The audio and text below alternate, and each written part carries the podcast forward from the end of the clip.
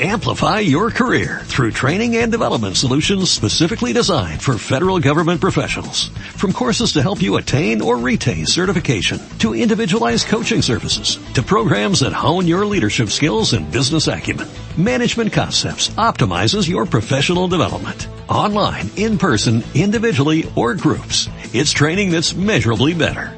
Learn more at managementconcepts.com. That's managementconcepts.com.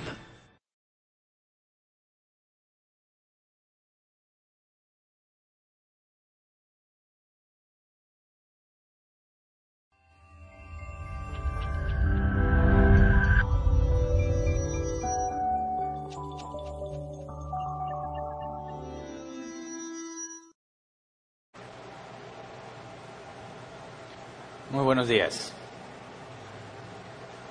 Espero que todos se encuentren muy bien y se encuentren ya celebrando o festejando el Día del Padre acá en México. Hoy celebramos el Día del Padre y pues les mando un, una felicitación y un abrazo a todos los papás. Espero que los traten bien en este día. Digo, en México eh, sabemos que es más énfasis, ¿verdad?, a celebrar las mamás que a los papás, así que no nos basemos en eso, ¿verdad? Los padres, eh, tengamos o no tengamos errores, somos un regalo de Dios y ahí me incluyo. Así que felicidades a todos los papás, felicite a tu papá, que hoy se la pase bien. Sabemos que todavía estamos limitados en cuanto a reunirnos. La instrucción sigue siendo quédate en tu casa, así que sean precavidos, ¿verdad? Eh, muestren amor también hacia sus papás, eh, respetando la sana distancia. Y bueno, sería injusto que hoy dedicara el tema al Día de los Padres cuando el, eh, el Día de las Madres dije que lo íbamos a ver más adelante. Nuestras autoridades aún no dicen definitivamente si ya podemos regresar a congregarnos. Los lineamientos del gobierno federal son claros, las instrucciones son claras, pero en esos lineamientos se especifica que tenemos que esperar la aprobación del gobierno estatal y del municipio en el que estamos. Y hasta ahora no ha habido ningún aviso oficial. En teoría, hasta el día de ayer se tendría que definir, pero no he visto ninguna publicación oficial al respecto. Sé que hay iglesias que ya están empezando a reunirse, nosotros aún no, estamos esperando que el gobierno dé la señal. Eh, digo, ¿para qué apresurarnos y provocar algún tipo de problema o, foco de infección por ser eh, negligentes o por no tener la paciencia de vida. Dios está en control de todas las cosas, así que cuando nuestras autoridades municipales eh, digan con claridad cuáles son los lineamientos y nosotros aseguremos que podemos cumplirlos, entonces vamos a congregarnos.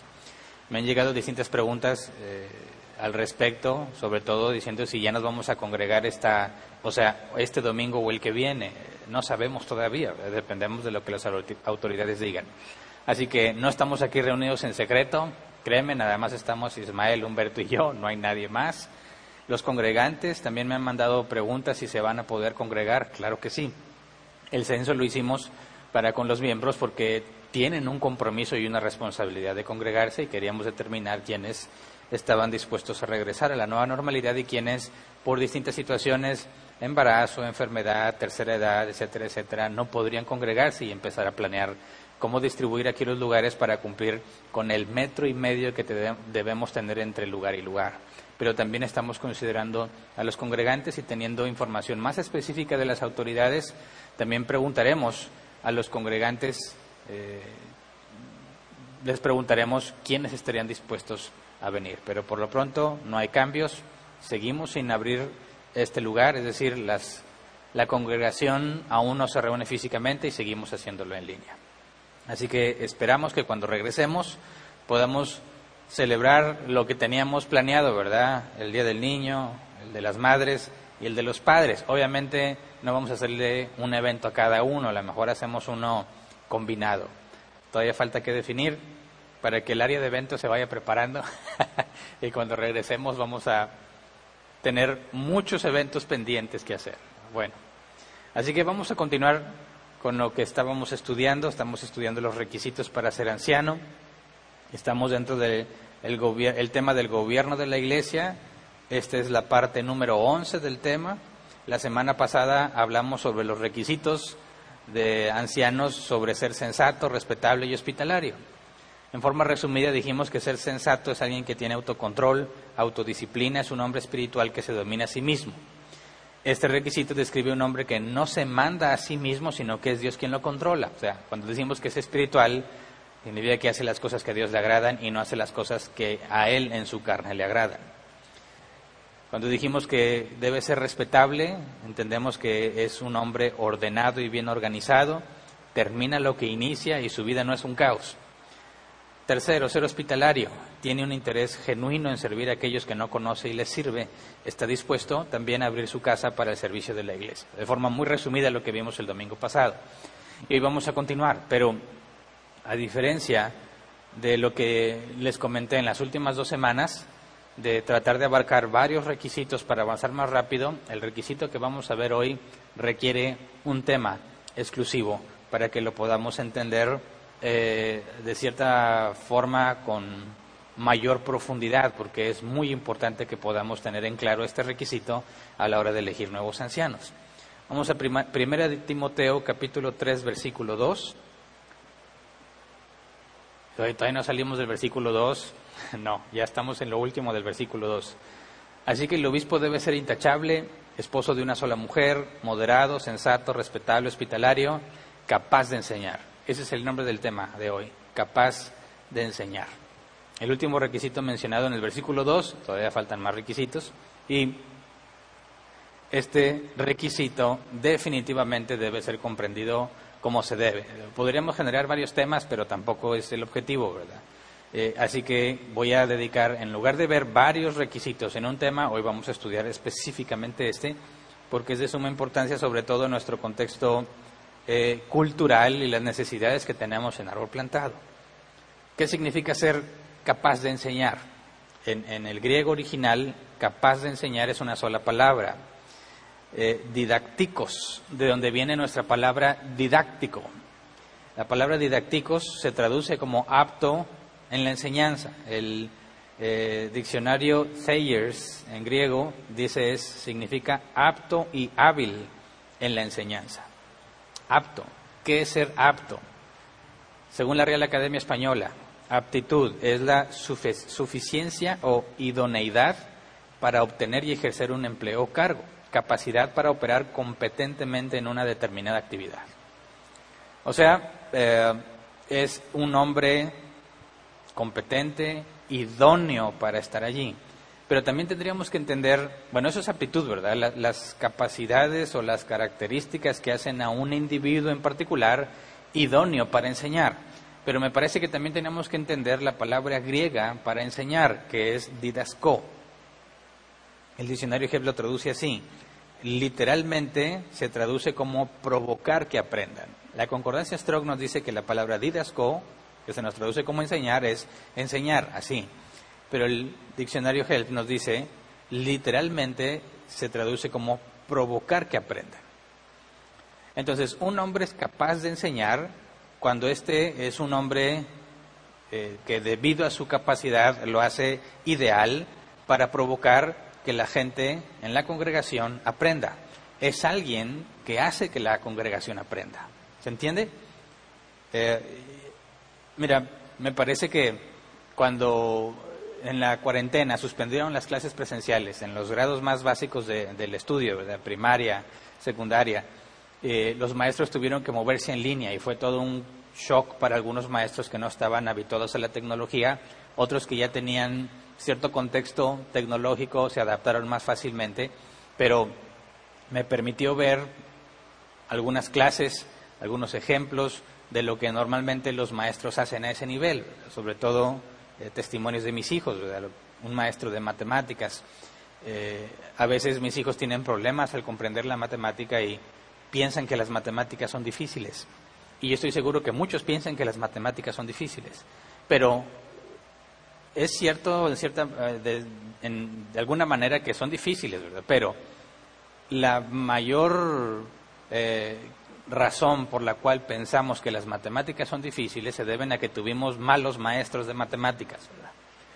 Alguien piensa, por ejemplo, en, en, lo secular, en la educación secular, un maestro dice, tengo una licenciatura en enseñanza, en maestría, no sé cómo se llame.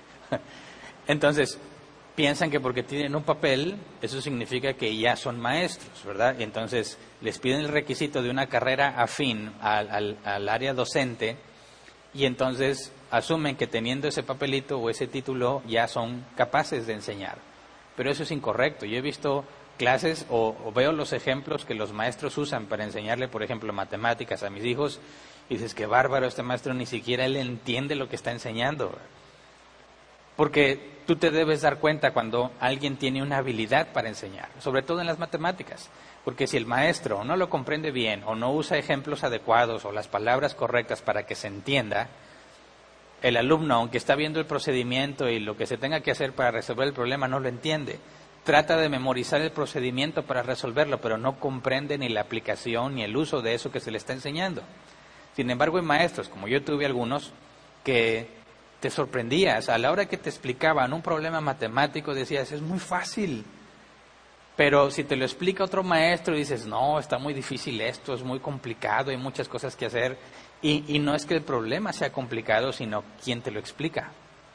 Eh, hay una frase que le atribuyen a Einstein en dos variantes. Dice que no has entendido realmente algo hasta que eres capaz de explicarlo en forma sencilla.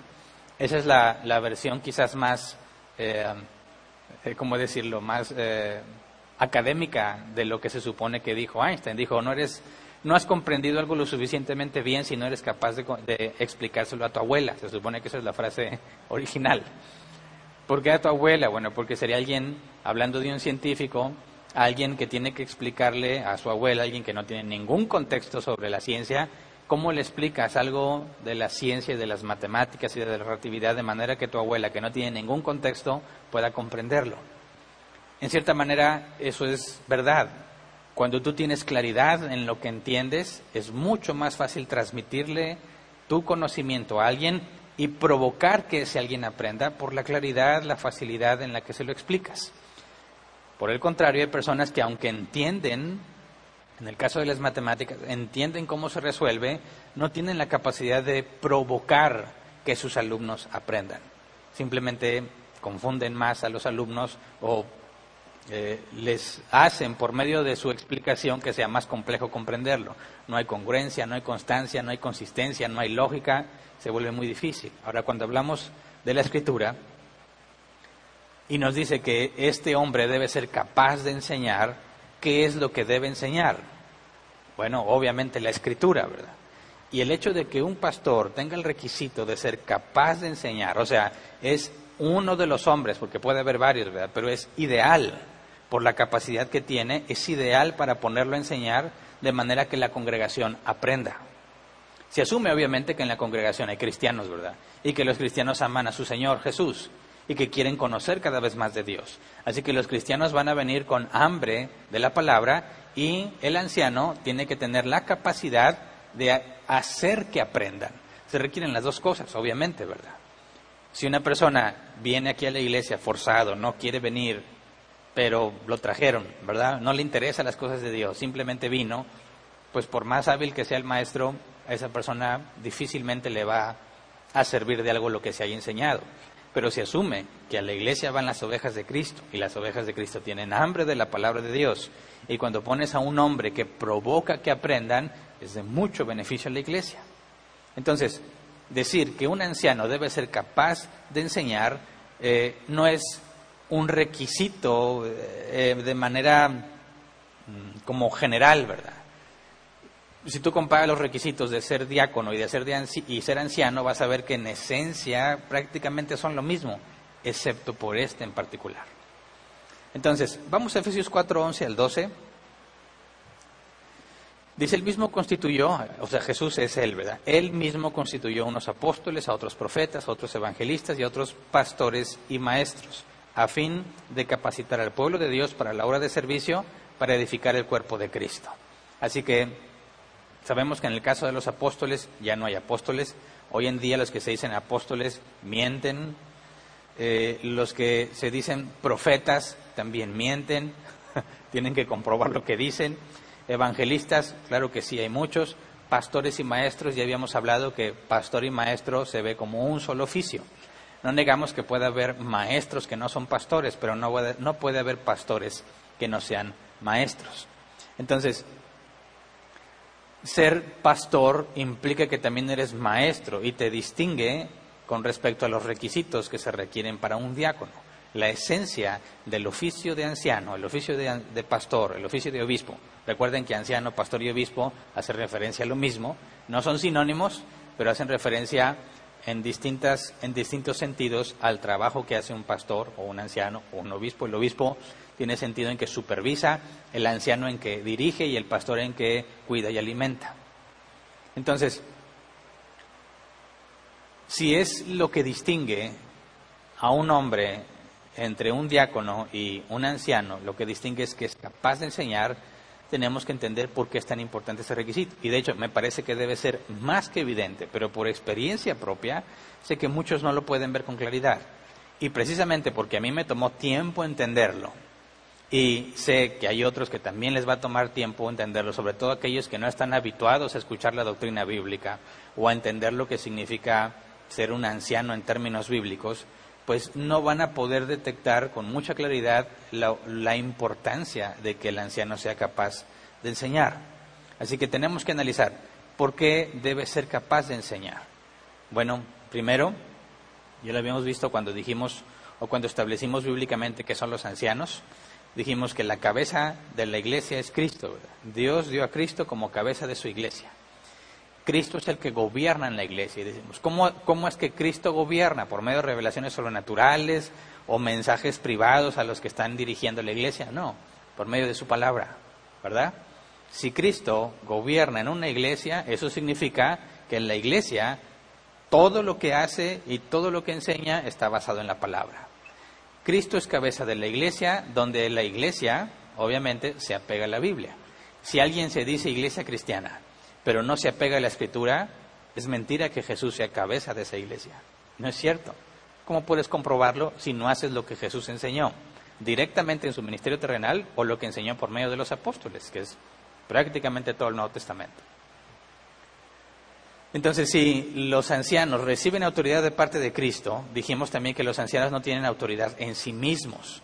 No es una especie de monarquía donde te conviertes ahora en el que manda y ya mandas lo que tú quieras. No, somos em, subordinados de Cristo. Él es el pastor principal. Nosotros somos sus pastores, por así decir, asalariados, contratados para cuidar a las ovejas de Cristo. Así que la autoridad que un anciano tiene no está en sí mismo, sino que es delegada de la autoridad de Cristo. ¿Y cómo sabemos qué es lo que Cristo quiere que se haga? Ahí está la iglesia, ahí está la Biblia, ¿verdad? Ahí está el Nuevo Testamento, específicamente sobre la iglesia. Entonces, ¿Por qué la enseñanza es fundamental en la iglesia? Porque la escritura, la Biblia, es fundamental en la iglesia. Una iglesia cristiana tiene que hacer todo lo que la escritura dice. Debe abstenerse de lo que la escritura prohíbe. Si Cristo es la cabeza en esa congregación, esa congregación deberá ser bíblica. Sabemos que los ancianos reciben autoridad de Cristo para gobernar y para enseñar. Y eso proviene de la escritura. Gobernar, cuidar y dirigir, tienes que hacerlo no como los ancianos crean, ¿verdad? Y eso es un gran beneficio. Imagínate una pluralidad de ancianos, varios ancianos que se reúnen a tomar una decisión que afecta a la iglesia. Y uno dice, pues yo creo esto, y otro dice, yo pienso esto, y otro dice, yo considero esto. Vamos a hacer las cosas según quién, al gusto de quién, a la consideración de quién, a la experiencia de quién, ni al gusto ni a la experiencia de ninguno, sino a lo que la Biblia dice. Así que los ancianos no, no dicen yo creo, yo pienso, no, deben de decir la escritura dice o deducimos esto de la escritura. Yo pienso esto porque proviene de estos pasajes bíblicos, ¿se entiende? Entonces, el hecho de que la escritura sea esencial y fundamental en la iglesia cristiana determina claramente que, que quien piensa dirigir la iglesia, quien desea supervisar y pastorear, tiene que dominar la escritura, ¿verdad? Tiene que tener un conocimiento profundo de la escritura, de manera que sus decisiones y sus acciones estén basadas en la escritura. Por lo tanto, toda autoridad que recibe un anciano tiene que ver con la escritura. Y para que él se desempeñe correctamente en su oficio, tiene que haber fidelidad a lo que está en la Biblia. Siguiente aspecto, la gran comisión requiere de maestros que enseñen la escritura. No sé si lo habías pensado con detalle. Vamos a Mateo 28, 18 al 20. Dice, Jesús se acercó entonces a ellos y les dijo, se me ha dado toda autoridad en el cielo y en la tierra. Por tanto, vayan y hagan discípulos de todas las naciones, bautizándolos en el nombre del Padre y del Hijo y del Espíritu Santo, enseñándoles a, obedecer todo lo que les he mandado a ustedes. Y les aseguro que estaré con ustedes siempre hasta el fin del mundo. Palabras claves aquí, hay que hacer discípulos. La palabra griega discípulo se traduce así, discípulo. Pero proviene, bueno, esta palabra es una tiene, eh, es como un, verbo conjugado, es hacer discípulo. Y la palabra discípulo se traduce así, uno que aprende, alumno, pupilo o discípulo. Entonces, hacer discípulos, un discípulo tiene que ser alguien que aprende, se requiere que alguien le enseñe, ¿verdad? Por eso después dice, enseñándoles, dice el versículo 20, enseñándoles a obedecer todo lo que les he mandado a ustedes. Enseñándoles, la palabra es didasco, la misma que vimos que es apto para, o lo que era eh, enseñanza, literalmente es provocar que aprendan. Y cuando dice a obedecer todo lo que les he mandado, eso se refiere a la Biblia, ¿verdad? La escritura. Entonces la gran comisión requiere que haya hombres, hablando de los ancianos, que provoquen que los cristianos aprendan de manera que sean discípulos, ¿verdad? Y que se les enseñe lo que Jesús ha mandado que se debe de hacer. Para cumplir la gran comisión se requiere que se enseñe la escritura, ¿verdad? Si no, no podemos cumplirla. Y eso es lo sorprendente, que cada vez más las iglesias cristianas dejan a un lado la Biblia y se enfocan a otras cosas, a, motivar, a, eh, enseñarles finanzas, enseñarles algo de psicología, de humanismo, y dejan a la Biblia a un lado, cuando la esencia es enséñales todo lo que Jesús mandó.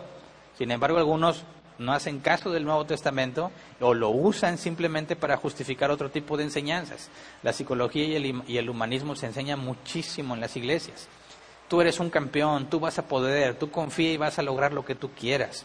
Si tú le das a Dios, Él te va a dar a ti. Para que tus planes se cumplan, involucra a Dios en tus planes, etcétera, etcétera están enfocados en el hombre, en la persona, para que sean mejores personas, en el sentido de la sociedad y del mundo, para que alcancen eh, eh, nuevos escalones en la sociedad, etcétera, etcétera, pero se han olvidado de la escritura, de lo que la Biblia dice.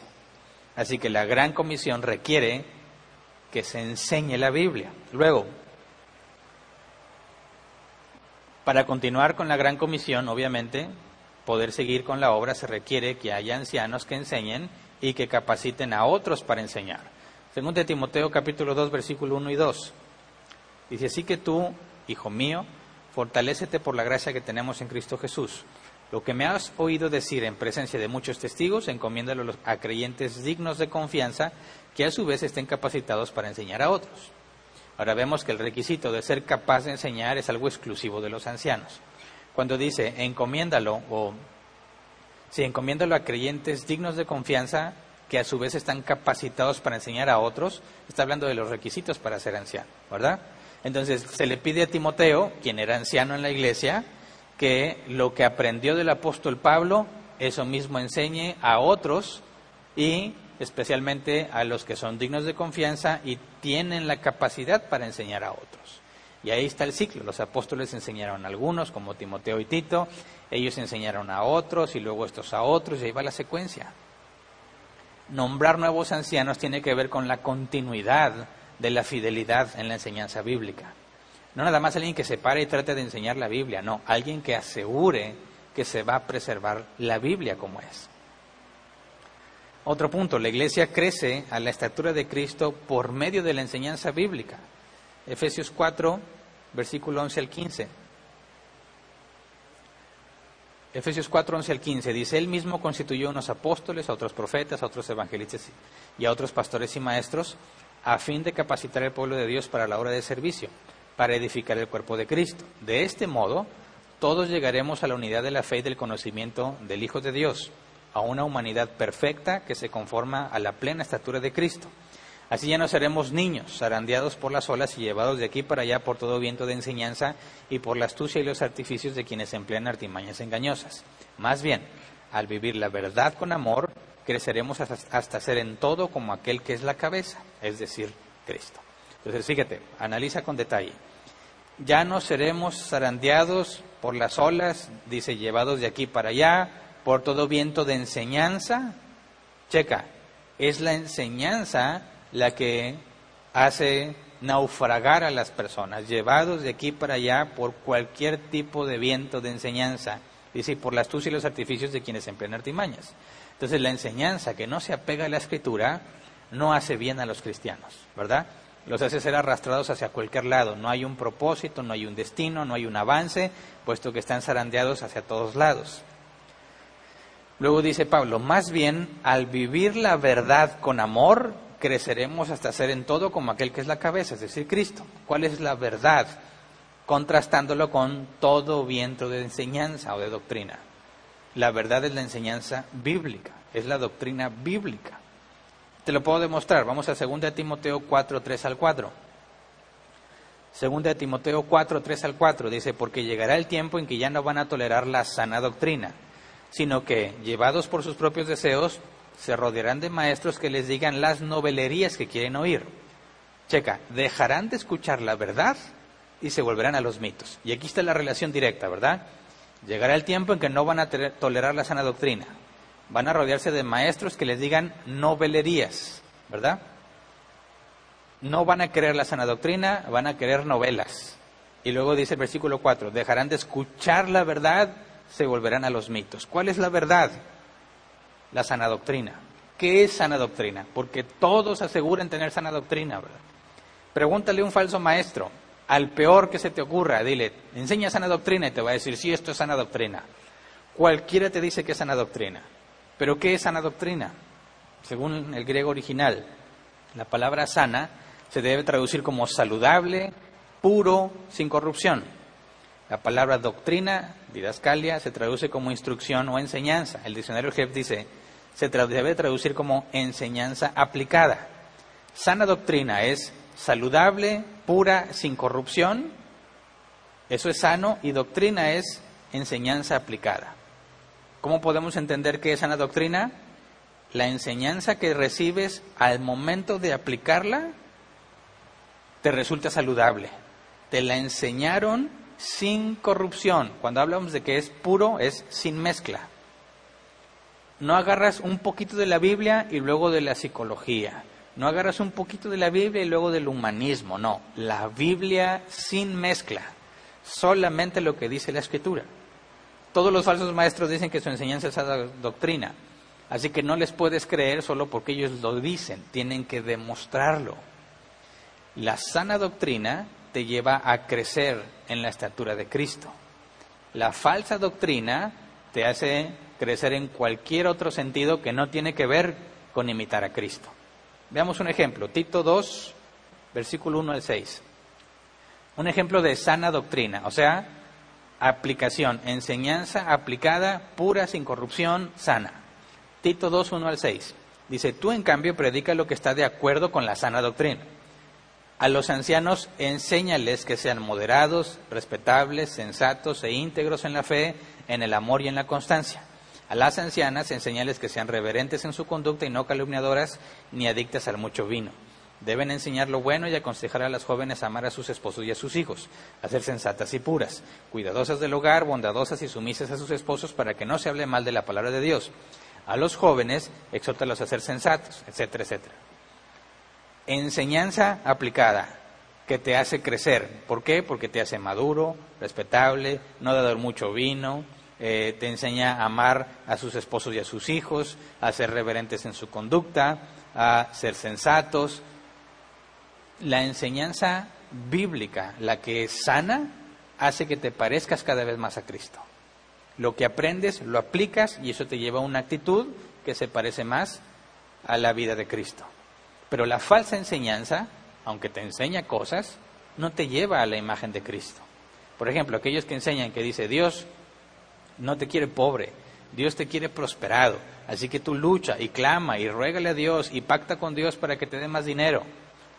Los hace, eh, como vamos a ver que es un requisito más adelante, los hace amigos del dinero, personas que aman el dinero, personas que piensan que si tienen dinero están bien, que si tienen dinero están bendecidos. Sin embargo, Jesús dijo, el Hijo del Hombre no tiene ni dónde recostar la cabeza. ¿Verdad? Estás hablando de Jesús que no tuvo ni una sola propiedad. ¿Cómo es que estos enseñan que lo que Dios quiere es que tú estés próspero y lleno de bienes materiales? Entonces, podemos fácilmente detectar lo que no es sana doctrina por la consecuencia, pero es muy tardado, ¿verdad? La manera más fácil de demostrar que una doctrina no es sana es por medio de la escritura, demostrando inconsistencias en su enseñanza. Como lo acabo de hacer, ¿verdad? ¿Cómo puede ser que digan que Dios te quiere prosperado y victorioso en todas las áreas y Pablo, por ejemplo, lo azotaron, lo encarcelaron, naufragó, una vez lo apedrearon y pensaron que estaba muerto y por eso lo dejaron. ¿Cuántas veces estuvo en necesidad, en peligro de ladrones, todo lo que él dice? Digo, por favor, no me digas que Dios me quiere bendecido y prosperado y victorioso y cómo trató a Pablo. ¿Se entiende? Entonces, podemos descartar fácilmente quién está enseñando una doctrina errónea por medio de la consistencia bíblica. Entonces, al hablar de por qué la enseñanza es importante, bueno, porque los cristianos con la sana doctrina crecen a la estatura de Cristo.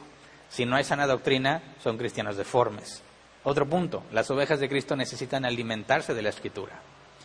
Vamos a Juan capítulo 21, versículo 15 al 17. Cuando terminaron de desayunar, Jesús le preguntó a Simón Pedro, Simón hijo de Juan, ¿me amas más que estos? Sí, Señor, tú sabes que te quiero, contestó Pedro. Apacienta mis corderos, le dijo Jesús. Y volvió a preguntarle, Simón, hijo de Juan, ¿me amas? Sí, Señor, tú sabes que te quiero, cuida mis ovejas. Por tercera vez Jesús les preguntó, Simón, hijo de Juan, ¿me quieres? A Pedro le dolió que por tercera vez Jesús le hubiera preguntado, ¿me quieres? Así que le dijo, Señor, tú lo sabes todo, tú sabes que te quiero. Apacienta mis ovejas, le dijo Jesús. Tres cosas que le dijo Jesús. Primero, apacienta mis corderos. Segundo, cuida mis ovejas. Tercero, apacienta mis ovejas. Cuando dijo lo primero, apacienta mis corderos, apacentar, aquí la palabra griega es alimentar, nutrir. Y la palabra corderos es cordero pequeño. Cuando le dice, cuida de mis ovejas, la palabra aquí es pastorear, cuidar a las ovejas, literalmente. Y luego le dice, apacienta mis ovejas. Apacienta es otra vez el griego boscó, alimentar, nutrir. Pero en lugar de decir apacienta a los corderos, como lo dijo la primera vez, dice apacienta a mis ovejas. Y la palabra ovejas es oveja pequeña. Entonces, ¿cuál es la diferencia entre ovejas y corderos? Según el diccionario, los corderos son ovejas que no pasan de un año de edad. Las ovejas son más grandes. ¿Qué le está diciendo a Pedro? Cuida y alimenta a mis ovejas. Ok, Pedro también era anciano en la iglesia. Pedro tenía que confortar a sus hermanos, ¿verdad? Esto es las apariciones de Jesús después de resucitado. Entonces, ¿cuál es el alimento que un pastor debe dar a las ovejas? Mateo 4:4, palabras de Jesús. Jesús le respondió, escrito está, no solo de pan vive el hombre, sino de toda palabra que sale de la boca de Dios. Y aquí hay una relación directa entre la comida, que es esencial para la vida, y la palabra de Dios como esencial para la vida también. Aquí vemos una relación entre la comida y la palabra de Dios, pero vamos a un versículo más claro y directo. Hebreos, Hebreos 5, versículo 12 al 14. Hebreos 5, 12 al 14. Si en realidad a estas alturas ya deberían ser maestros y sin embargo necesitan que alguien vuelva a enseñarles las verdades más elementales de la palabra de Dios. Dicho de otro modo, necesitan leche en vez de alimento sólido. El que solo se alimenta de leche sin experto en el mensaje de justicia es como un niño de pecho. En cambio, el alimento sólido es para los adultos, para los que tienen la capacidad de distinguir entre lo bueno y lo malo, pues han ejercitado su facultad de, de percepción espiritual. Entonces, no sé si puedes verlo aquí, los ancianos tienen la obligación de alimentar a las ovejas. ¿Y cuál es el alimento que necesitan? La palabra de Dios, la palabra no adulterada, no corrompida, no mezclada, la palabra íntegra de Dios lo dice muy claro la carta a los hebreos, hay leche y alimento sólido, ¿verdad? pero la referencia es clara, estás alimentando a las ovejas y ese, esa alimentación es enseñarles la palabra. Así que las ovejas que no están escuchando un mensaje bíblico, las ovejas que no tienen a un hombre que provoca que aprendan, están desnutridas y algunas casi moribundas. Sabemos que no van a aparecer, perdón, no van a perecer porque Cristo las tiene en su mano. Dijo que nadie las puede arrebatar de mi mano. Pero eso no significa que Dios eh, en muchas ocasiones, como lo hizo conmigo durante 13 años, permite que andemos por la vida desnutridos con una pésima eh, enseñanza bíblica. Y yo sé que hay muchísima gente, muchos cristianos, que reciben una pésima alimentación. Les dan de todo menos Biblia. Y están come, come, come, come, que según esto principios bíblicos y revelaciones. Y, y es puras cosas que no nutren. Por eso muchos cristianos que a pesar de que tienen muchos años en el ministerio y que sirven y que tienen muchas responsabilidades en la iglesia, se sienten vacíos por dentro. ¿Por qué? Porque están desnutridos. La enseñanza bíblica es esencial para el crecimiento de un cristiano. Otro, último. Hay más, pero me parece que este último es suficiente. Los cristianos son capacitados para toda buena obra por medio de la escritura. Segunda de Timoteo 3, 16 y 17. Toda la escritura es inspirada por Dios y útil para enseñar, para reprender, para corregir y para instruir en la justicia, a fin de que el siervo de Dios esté enteramente capacitado para toda buena obra. No es la experiencia del que habla, no es su tradición, no es la psicología, no es la moda, no son revelaciones extrabíblicas, es la palabra de Dios lo que hace que el cristiano sea capacitado para hacer el bien, o sea, para toda buena obra. Y mientras más está capacitado para hacer el bien, más se parece al varón perfecto, que es Jesús, que nunca pecó, que todo lo que hizo fue bueno. Entonces, resumen, ¿por qué es fundamental la escritura en la iglesia? porque Cristo es la cabeza y gobierna por medio de la Escritura. Por lo tanto, lo que hacemos debe ser apegado a la Escritura. Dos, la Gran Comisión requiere maestros que enseñen la Escritura. Tres, la continuidad de la Gran Comisión requiere que los ancianos enseñen y capaciten a otros para enseñar. Cuatro, la Iglesia crece a la estatura de Cristo por medio de la enseñanza bíblica, por medio de la sana doctrina. Cinco, las ovejas de Cristo necesitan alimentarse de la Escritura, íntegra, pura, y sexto, los cristianos son capacitados para toda buena obra por medio de la escritura. Ahora pregunto de nuevo, ¿por qué razón un pastor, anciano o obispo, por qué razón debe ser capaz de enseñar? Porque si no la iglesia no crece, si no la iglesia no puede hacer lo que debe de hacer. ¿Se entiende?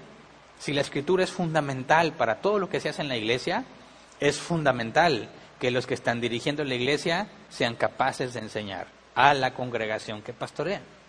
Imagínate, ¿qué sucede en una congregación donde se enseñan muchas cosas pero no la Biblia? O se enseña poquito de Biblia y mucho de cualquier otra doctrina de hombres que se les pueda ocurrir. Bueno, ¿qué clase de personas van a estar ahí? Muchas cabras locas para empezar, porque no se les está hablando de la palabra de Dios. Y es sorprendente el deseo y el hambre que tienen por esas falsas doctrinas.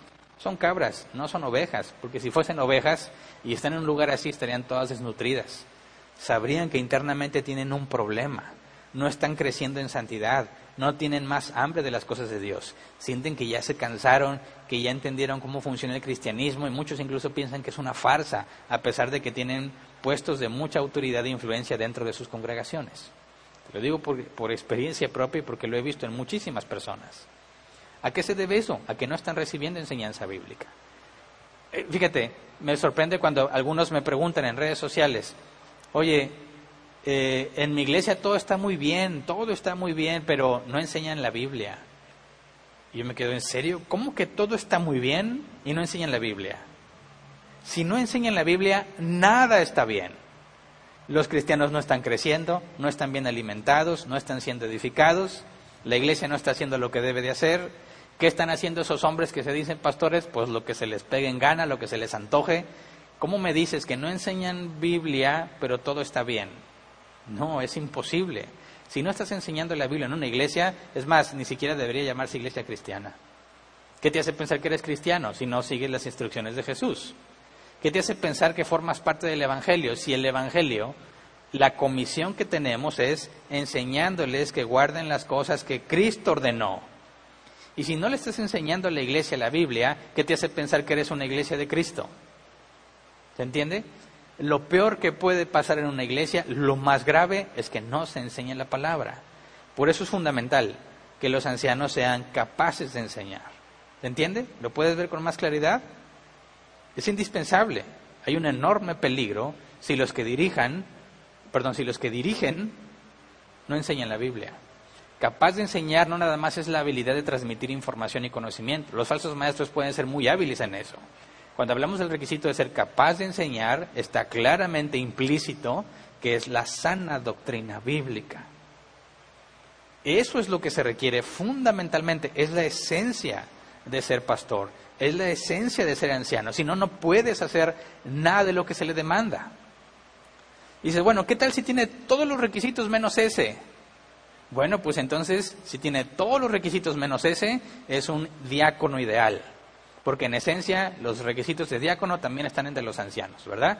Y la única diferencia fundamental entre ancianos y diáconos es ser apto para enseñar, capaz de enseñar. Entonces, si tienes a un hombre que tiene todo menos eso, no debe ser anciano, debe ser un diácono. Y va a ser de mucho beneficio a la congregación siendo un diácono, pero va a estar seriamente limitado y la iglesia puede tener muchos problemas si tratas de poner a alguien que no debe ser anciano, no debería ser anciano. No puedes poner a alguien que solamente tiene los requisitos de diácono para ser anciano.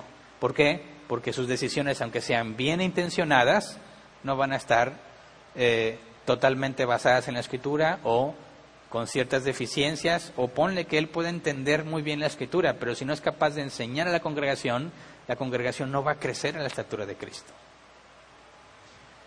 Jesús nos dijo que ningún discípulo puede superar a su maestro, ¿verdad? Lo podemos ver claramente en los cristianos. Ninguno de nosotros, por más que estudie, ningún teólogo famoso, erudito de cualquier época de la historia va a superar a Jesús. Ninguno, ¿verdad? Pero también eso sucede en las congregaciones, de manera relativa.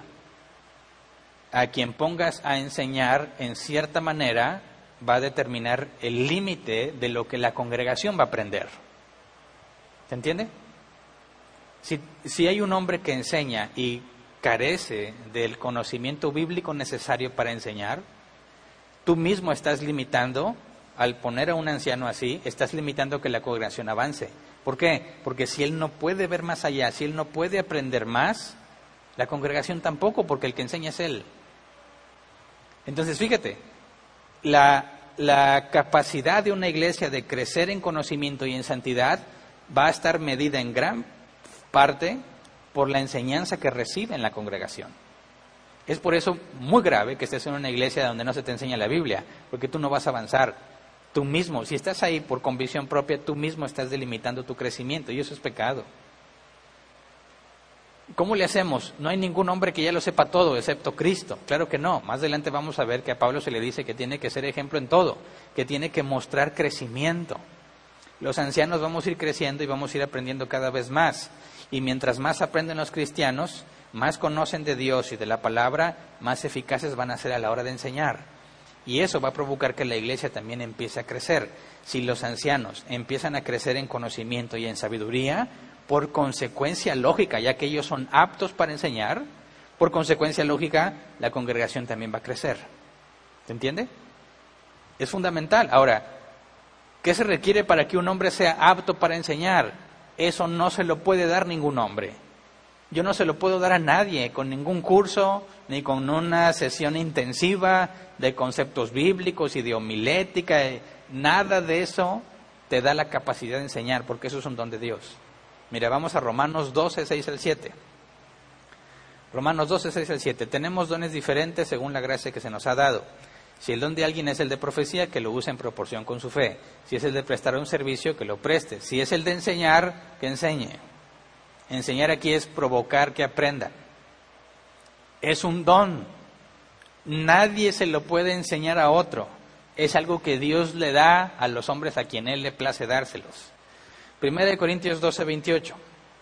En la iglesia Dios ha puesto en primer lugar apóstoles, en segundo lugar profetas, en tercer lugar maestros, luego los que hacen milagros, después los que tienen dones, etcétera, etcétera. Los maestros, los que son aptos para enseñar, son un don de Dios. Entonces, fíjate, ¿cómo ves cuando Dios otorga a una congregación hombres capaces de enseñar? Bueno, Dios está dándoles, regalado, porque es un don, les está regalando la capacidad de crecer a la estatura del varón perfecto. ¿Se entiende? Está dándole los medios para que la iglesia pueda crecer en conocimiento, en sabiduría, por consecuencia va a crecer en santidad. Cuando Dios capacita y da hombres que son aptos para enseñar, es una, señal, es una señal muy clara de que Dios quiere que esa iglesia crezca y siga creciendo, porque cuando siga enseñando Dios a ese anciano, ese anciano a su vez va a enseñar lo que Dios le está enseñando, crece el anciano y crece la congregación. ¿Qué pasa si el anciano deja de crecer? La congregación se detiene. ¿Por qué? Porque es él el que enseña. Pero si el, anciano, los que enseñan, están en constante crecimiento, la iglesia también lo va a estar. Entonces, aunque todos los requisitos para ser anciano son importantes, podríamos decir que de los más fundamentales es ser capaz de enseñar. Ahora, fíjate bien, alguien que diga, mira, yo estudié en el seminario tal, a los pies del mismísimo, no sé, John MacArthur, a los pies del mismísimo John Piper, ¿eso significa que es capaz de enseñar? No. No, claro que no ningún papel, ningún ser humano, nadie te puede dar ese, esa capacidad porque es un don de Dios. ¿Se entiende? Entonces, imagínate el beneficio. Un anciano que es capaz de enseñar va a estar constantemente buscando a Dios para que Dios lo instruya, ¿verdad? Y le va a rogar a Dios al mismo tiempo por la claridad a la hora de enseñar. Un hombre que es capaz de enseñar se tiene que saber obviamente, puesto que estudia la escritura, que él es incapaz de hacerlo, que es Dios quien le da esa habilidad.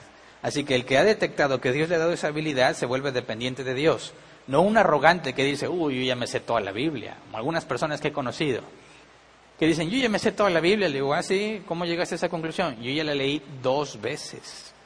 Y esperan que digas, wow, dos veces toda la Biblia, maestro. Con eso te demostraron que no conoce bien la Biblia. Porque mientras más lee la Biblia, más te das cuenta de lo mucho que no entiendes de la Biblia. Y por más que profundices en un pasaje, mientras más ahondas en un pasaje, más te das cuenta de lo mucho que te falta aprender. Así que quien está constantemente enseñando la escritura, eh, aprendiendo para enseñar, tiene que haber una humildad implícita, porque si no, no está aprendiendo lo que es, eh, lo que es realmente bíblico.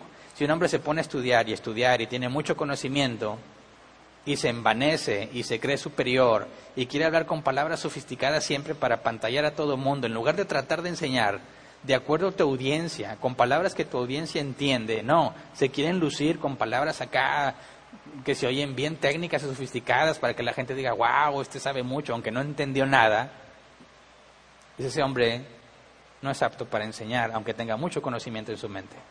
¿Por qué? Porque no se ha dado cuenta de la enorme falta y necesidad que tiene de que Dios mantenga eh, su capacidad de aprender, que le dé cada vez más capacidad para que Él pueda enseñar a los hermanos. Entonces, ser capaz de enseñar tiene mucho que ver con la personalidad y los hábitos del anciano, que va a estar constantemente estudiando la escritura, ¿verdad? Va a estar con dudas, investigando, y luego va a estar buscando la manera de explicarlo. Cuando uno está tratando de perfeccionar ese don, lo he dicho varias veces, buscas un conejillo de indias, una persona a la que le puedas tratar de explicar las cosas a ver si entiendes, porque entiendo perfectamente qué significa cuando tú comprendes un concepto, pero a la hora de tratar de explicarlo no puedes. Porque aunque tú estés usando las palabras, te das cuenta que no, es que no lo estoy explicando como debiera, no estoy explicándolo como lo entiendo. Y es normal, es un proceso, es algo que se tiene que ir depurando. ¿Qué palabras usas? ¿Cuál es el lenguaje corporal que usas? De manera que no nada más están escuchando tus palabras, sino que también están viendo tu comportamiento y tus ojos y tus manos y, y los brazos y lo que haces. Y todo eso ayuda a que se pueda comprender lo que estás diciendo. Pero imagínate el beneficio para la iglesia cuando hay hombres capacitados por Dios para que sean capaces de enseñar, que se dedican a estar estudiando, a estar analizando, a estar examinando, comprendiendo, con el único objetivo de ir a explicártelo de la manera más simple posible para que lo entiendas. Es decir, un hombre que es capaz de enseñar va a poder resumir muchísimas eh, lecturas y, meditaciones y oraciones y predicaciones y opiniones de manera que lo simplifique y te dice, mira, esto es lo que significa. Y tú puedas aprender quizás en cinco minutos o en una hora, dos horas, lo que quizás a él le tomó un año o dos años. Es una enorme bendición para la iglesia. Enseñar es básico, Mira, vamos a Hechos 2, 41 y 42, Reina Valdera 60. Hechos 2, 41 y 42. Dice, así que los que recibieron su palabra fueron bautizados y se añadieron aquel día como tres mil personas y perseveraban en la doctrina de los apóstoles, en la comunión unos con otros, en el partimiento del pan y en las oraciones. Esta es la esencia de lo que hace la iglesia. Persevera en la doctrina de los apóstoles, es lo que hacemos en toda reunión de árbol plantado. ¿Cuál es la doctrina de los apóstoles? Ahí está el Nuevo Testamento, ¿verdad? en la comunión unos con otros, en el partimiento del pan y en las oraciones. Es lo que hacemos al reunirnos. Así que es fundamental que cuando la iglesia se reúne, perseveren en la doctrina. Y Dios diseñó que hay hombres a quienes les dio la capacidad de enseñar que van a transmitir a otros la doctrina de los apóstoles. ¿Se entiende? Pero, esta parte que sigue es la que más me interesa que se comprenda. Porque al hablar hasta aquí, todo se oye color de rosa, dicen. Todo es una cama sobre pétalos. Es, es decir, wow, qué padre, alguien que enseña y provoca que la gente aprenda. Si tú eres alguien que se congrega ahí y estás ante un maestro que provoca que aprendas, eres muy beneficiado. Y el maestro se debe sentir feliz. Y hay muchos que oyen eso dicen, yo quiero ser un maestro. Sin embargo, la escritura enseña en la carta de Santiago, dice, no procuren hacerse maestros muchos de ustedes, porque serán juzgados, dice la NBI, serán juzgados con mayor severidad. Eh, la Reina Valera 60 dice porque hay más condenación. Ah, caray, ¿qué significa eso? La severidad, la condenación, no seremos condenados, no nos está hablando de la salvación. ¿De qué nos está hablando? ¿Por qué la advertencia? Ah, porque hay dimensiones en la enseñanza que quizás muchos no han comprendido, no tienen conscientes, pero que son inevitables para el anciano. Mira, vamos a entender la forma en la que Pablo le explica a Tito lo que le explicó a Timoteo. A, Timoteo le dijo capaz de enseñar, ¿verdad? Pero a Tito le da una explicación un poco más detallada. Vamos a Tito 1.9.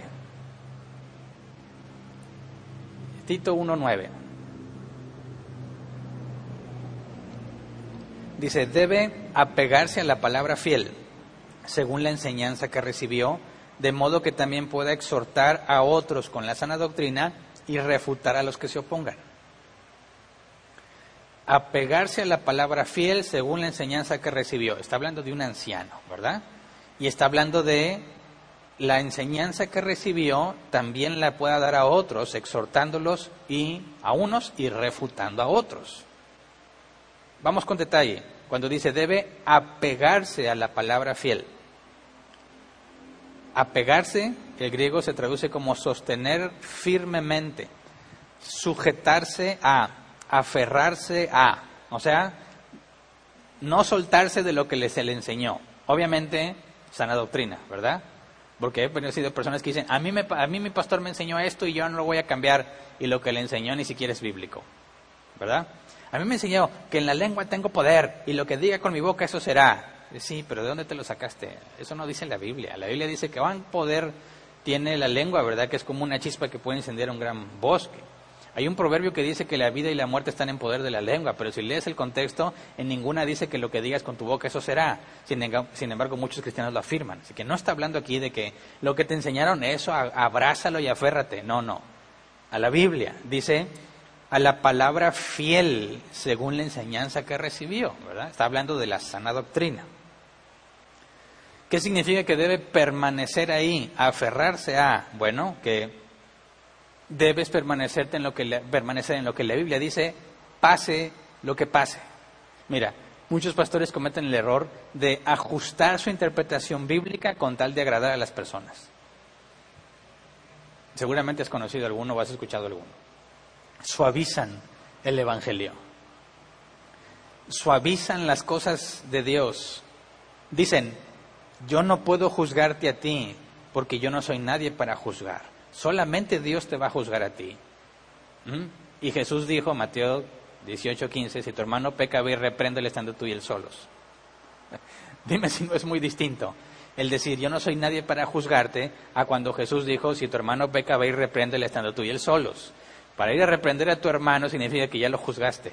Y no nada más lo juzgaste, los juzgaste en tu mente, sino que vas y se lo dices a él. ¿Por qué? Porque lo amas y quieres que deje de pecar. Entonces, si vas a permanecer fiel a la escritura, hay cosas que son muy desagradables, que la gente no va a querer aceptar y sin embargo debes permanecer sin suavizarla, sin cambiarla, sin reinterpretarla para evitar que la gente se moleste. Muchos pastores están dispuestos a aceptar malas interpretaciones bíblicas con el objetivo de evitar conflictos. Dicen que lo hacen en el nombre del amor. Es que hay que amarnos, no hay que discutir. Y eso es una idea muy generalizada. El pastor no debe provocar discusiones, debe de promover la unidad. El pastor no debe provocar división. Y sí, en un sentido tienen razón, pero no en el sentido de la enseñanza bíblica. Porque hay muchos que en lugar de enseñar lo que la Biblia dice, dicen, no, esto no lo voy a decir porque va a haber conflictos. No, si debes de permanecer firme es a pesar de los conflictos. Es que mira, si un pastor enseña la verdad bíblica, va a generar conflictos dentro y fuera de su congregación. Dentro de su congregación con los que lo están oyendo. Fuera de su congregación, los que oigan el mensaje o se enteren. La verdad bíblica humilla al hombre. Enseña que el hombre es un pecador y que no merece nada de parte de Dios. Y ese mensaje no es agradable. No es agradable para muchos. A nadie le gusta que le digan que está mal. Sin embargo, si tú vas a permanecer fiel a la enseñanza bíblica, vas a tener que decirle a muchos que están mal. Y eso necesariamente va a generar conflictos, ¿verdad? Enseñar la verdad bíblica inevitablemente te va a llevar a tener conflictos. A veces solo basta decir con la verdad para ganar enemigos, ¿verdad? Ahora imagínate, un anciano debe decir la verdad bíblica a pesar de que sabe que a la gente no le agrada escucharla y que se van a enojar con él o se van a molestar o hasta se pueden ofender, pero el, anciano debe permanecer fiel a lo que se enseñó, sin distorsionarlo, sin cambiarlo, sin alterarlo. La predicación bíblica te va a generar enemigos dentro y fuera de la congregación.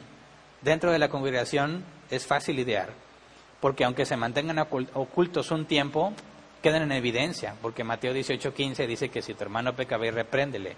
Y los que están enojados y así no vienen a decírtelo normalmente. Se quedan ahí escondidos entre la gente. Tarde o temprano van a salir a luz. Los enemigos de afuera tú no tienes oportunidad de aclarar, ni de llamar a cuentas, ni nada. Son inevitables cuando dices la verdad, sobre todo de los que se dicen cristianos. Cuando enseñas la Biblia y contradices lo que ellos enseñan, en lugar de examinar si ellos están enseñando de acuerdo a la Biblia, dicen, no, hombre, ese hombre es un, es un eh, contencioso, ¿verdad? Le gusta pelear, le gusta discutir. Cuidado con esas personas. Y ni siquiera se pueden analizar los argumentos bíblicos. Así que te vas a meter en muchos problemas si vas a permanecer fiel a la verdad. Y luego dice, dice Pablo, de modo que también pueda exhortar a otros con la sana doctrina. Exhortar, la palabra griega para caleo, llamar a otros, exhortar o alentar. Sana doctrina es lo mismo que vimos en el otro pasaje, saludable, puro, sin corrupción, y la doctrina es enseñanza aplicada. Entonces, cuando tú enseñas la Biblia aplicada a la vida real, pero la Biblia correctamente, sin alteraciones, tú estás alentando y exhortando a otros a que hagan lo correcto, que les estás diciendo cuál es el deber ser, de manera que van a saber cómo proceder. ¿verdad? Al momento que tú le dices a alguien, esto es lo que la Biblia dice, esto es lo que se debe de hacer, los estás alentando a hacer lo correcto, exhortándoles, un llamado a que hagan lo que es justo. Es indispensable, ¿verdad? Pero fíjate la, parte que sigue, y refutar a los que se opongan. ¿Qué significa refutar? El exponer, condenar, reprobar, según la concordancia Strong. Diccionario Helps dice convencer con evidencia sólida. Especialmente se refiere a exponer el error, probar que estás equivocado. Exponer el error, probar que estás equivocado, eso es refutar a los que se oponen. ¿A qué se oponen? A la palabra bíblica. ¿Se entiende? Refutarlos. Esta dimensión del pastorado no es muy conocida y podríamos decir que tampoco es muy aceptada. Los falsos maestros se aseguran enseñar sana doctrina, ¿verdad? Eso es lo que los hace peligrosos para aquellos que no conocen la sana doctrina. Pero si un anciano es apto para enseñar y entiende cuál es su rol, eso implica que estudia la palabra, medita la palabra, examina la palabra, busca a Dios para tener entendimiento, clama a Dios por la capacidad de explicarlo con claridad, o sea que está habituado a la escritura. De manera que esto le da una facilidad, una habilidad peculiar. Puedes detectar el error doctrinal en muchos casos casi de forma inmediata.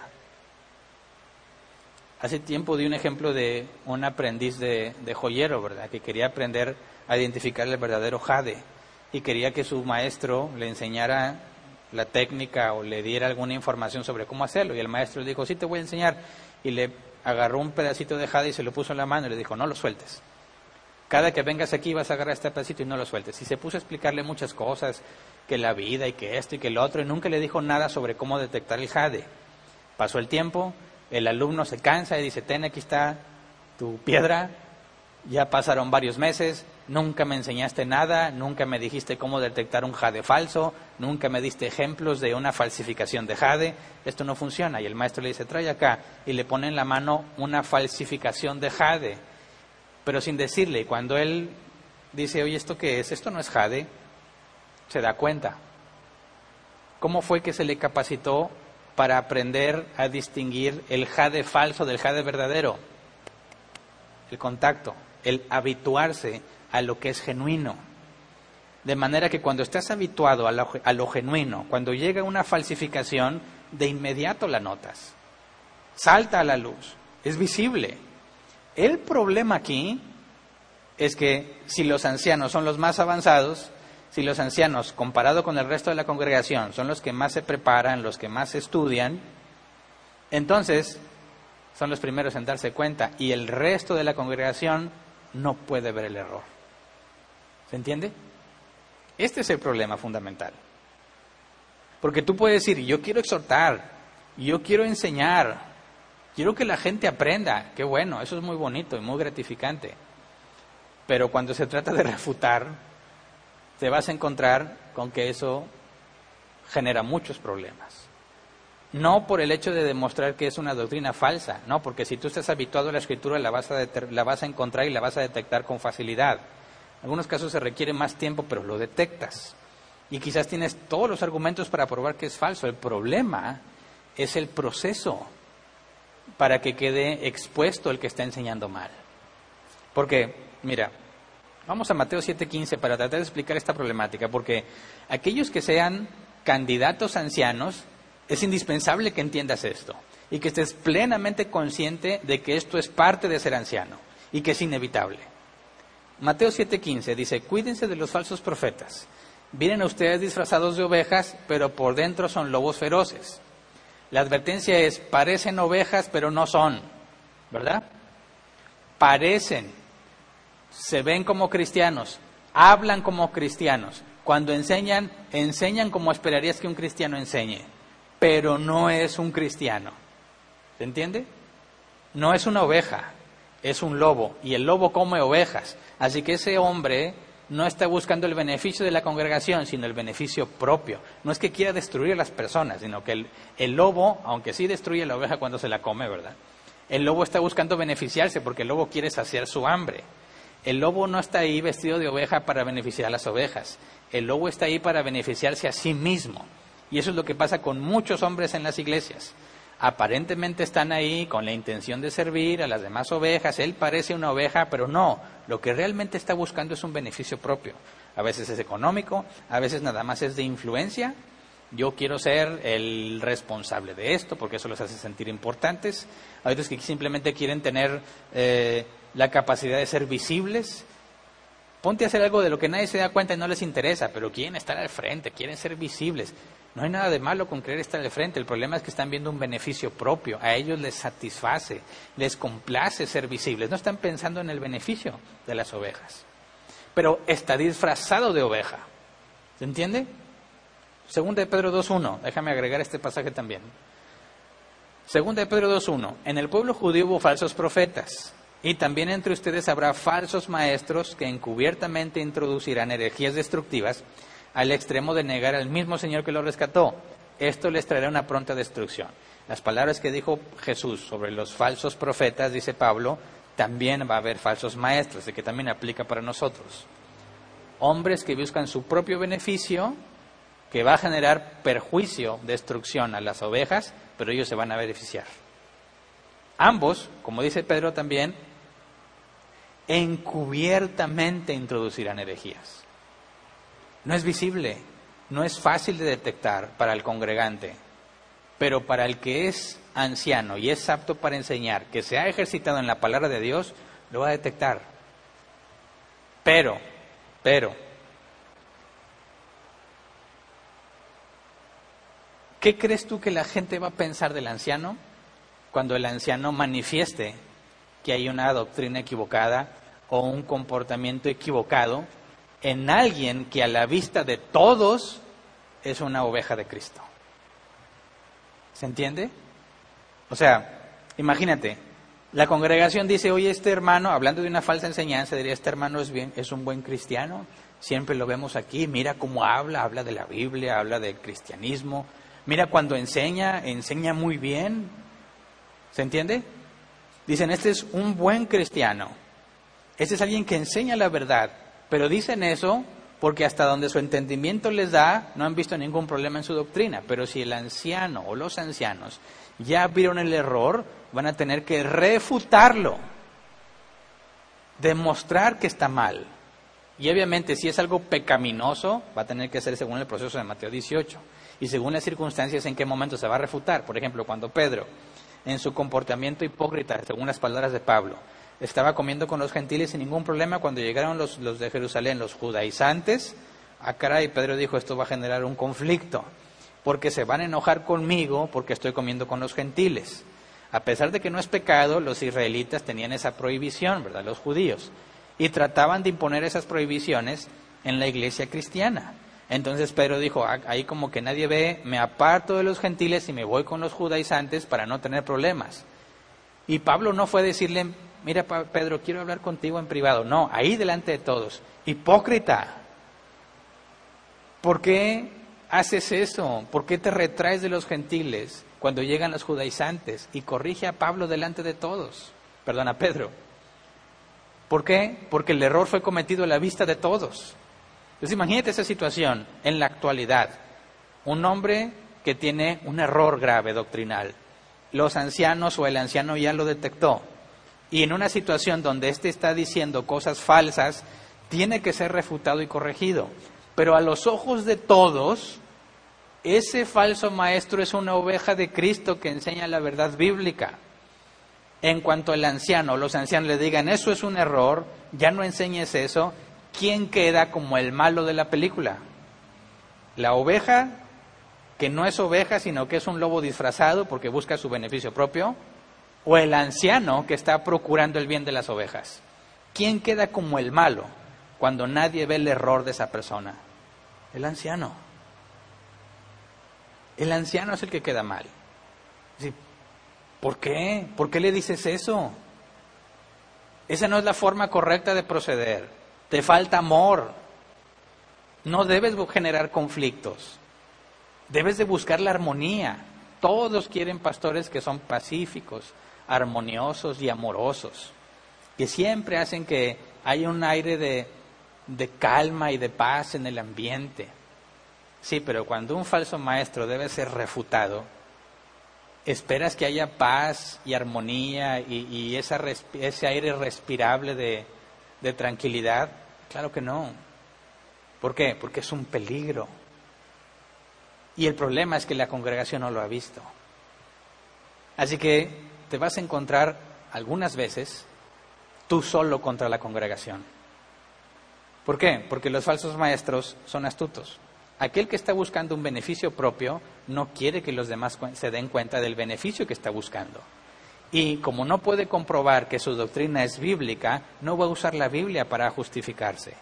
Él va a decir, soy inocente. Soy inocente. Yo no he hecho nada malo. Y va a usar argumentos emocionales. Mira, la gente va a decir, oye, voy a ponerme como ejemplo. Imagínate que refuto a una persona con un error grave. Y lo tuve que hacer delante de otros. Y a los ojos de todos esa persona es muy cristiano. ¿Qué van a pensar de mí? Ay, Hernán, le encanta estarse peleando. Hernán, ¿por qué eres así? ¿Por qué no se lo dices tú aparte? Tienes algo en contra de él, ¿verdad? ¿Qué, te pasa? ¿O le tienes envidia? Argumentos emocionales, no bíblicos. Checa bien, refutar a alguien tiene que ver con la escritura. Poner en evidencia una enseñanza no bíblica o una enseñanza distorsionada, que proviene de la escritura pero distorsionada no tiene nada que ver con la persona en sí mismo, sino con lo que enseña o con lo que hace. Sin embargo, la gente se va a lo personal, a lo emocional. Oye, te falta amor. Esa no es la manera de dirigirte a tu hermano en Cristo. Él no hizo nada malo, ¿por qué haces eso? ¿Por qué lo exhibes? ¿Se entiende? ¿Y cuáles son normalmente los argumentos de alguien que no está enseñando la Biblia? Como no puede usar la Biblia para demostrar que está bien, tiene que decir cosas como, me duele mucho que me trates así. No entiendo por qué me trata así. Yo considero que esa no es la manera en la que un anciano debe comportarse. Esto pasa en muchísimas partes. Es más, no nada más con ancianos refutando a otros. A veces los propios miembros de la congregación, cuando le quieren decir a su pastor que está mal, así reaccionan esos pastores. Es que me tienen envidia. Eso fue lo que me dijo a mí una vez un pastor que yo tuve cuando le demostré con la Biblia que estaba mal. Es que tú me tienes envidia. No, no, ni siquiera es el tema. Muéstrame con la Biblia que tienes la razón. No, no lo pueden hacer porque saben que no tienen la razón. Pero tienen que apelar a las emociones. Me duele. Llora. Eres muy agresivo, Hernán me tienes envidia, tienes algo contra mí. Argumentos emocionales. No están tratando de probar que están bien, están tratando de ganar adeptos. Y eso es muy común en los falsos maestros. Seas el anciano al que refuta o seas un miembro que corrige un error, no me vas a negar que así reaccionan. Y el asunto es este, si tú eres el anciano y ya detectaste el error y la congregación no lo detecta, todos van a pensar mal de ti. No van a pensar mal del otro hermano porque no han visto el error. Van a pensar que tú estás haciendo algo indebido. Y me ha pasado. Y he conocido pastores, no en persona, los leo y narran sus experiencias y dices, también les pasa. El argumento emocional, me duele, porque me tratas así, me siento triste, no me hables de esa manera, eh, yo considero que no es la forma en la que debe proceder un anciano, yo siento, yo creo, yo pienso, yo espero, yo deseo, Nada de Biblia. Emoción, emoción, emoción. Y siempre hay gente que dice, ay, pobrecito. Mira, Hernán, tan feo. ¿Cómo, ¿No estás pensando cómo lo hace sentir? Si vas a ser firme en la escritura y vas a exhortar y vas a refutar, quiero que te des cuenta de esto. Muchas veces te vas a encontrar tú contra todos los demás. ¿Se entiende? Esa es la parte que muchas veces no se habla en cuanto a la enseñanza. No importa que todos estén en tu contra, el punto es que sus argumentos no son bíblicos. ¿Se entiende?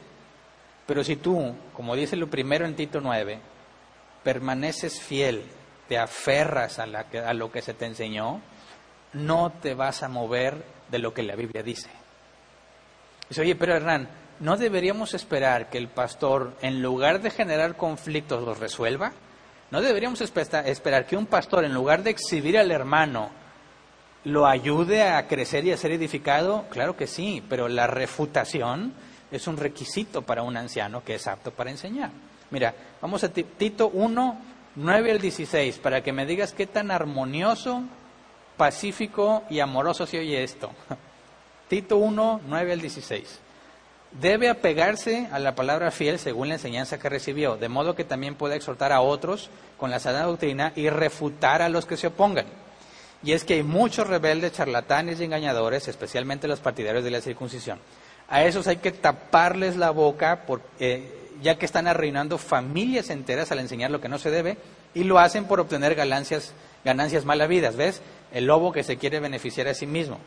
12. Fue precisamente uno de sus propios profetas el que dijo, los cretenses son siempre mentirosos, malas bestias, glotones perezosos, y es la verdad. Por eso, repréndelos con severidad, a fin de que sean sanos en la fe, y no hagan caso de leyendas judías ni de que lo que exigen esos que rechazan la verdad. Para los puros todo es puro, pero para los corruptos e incrédulos no hay nada puro. Al contrario, tienen corrompidas la mente y la conciencia. Profesan conocer a Dios, pero con sus acciones lo niegan. Son abominables, desobedientes e incapaces de hacer nada bueno.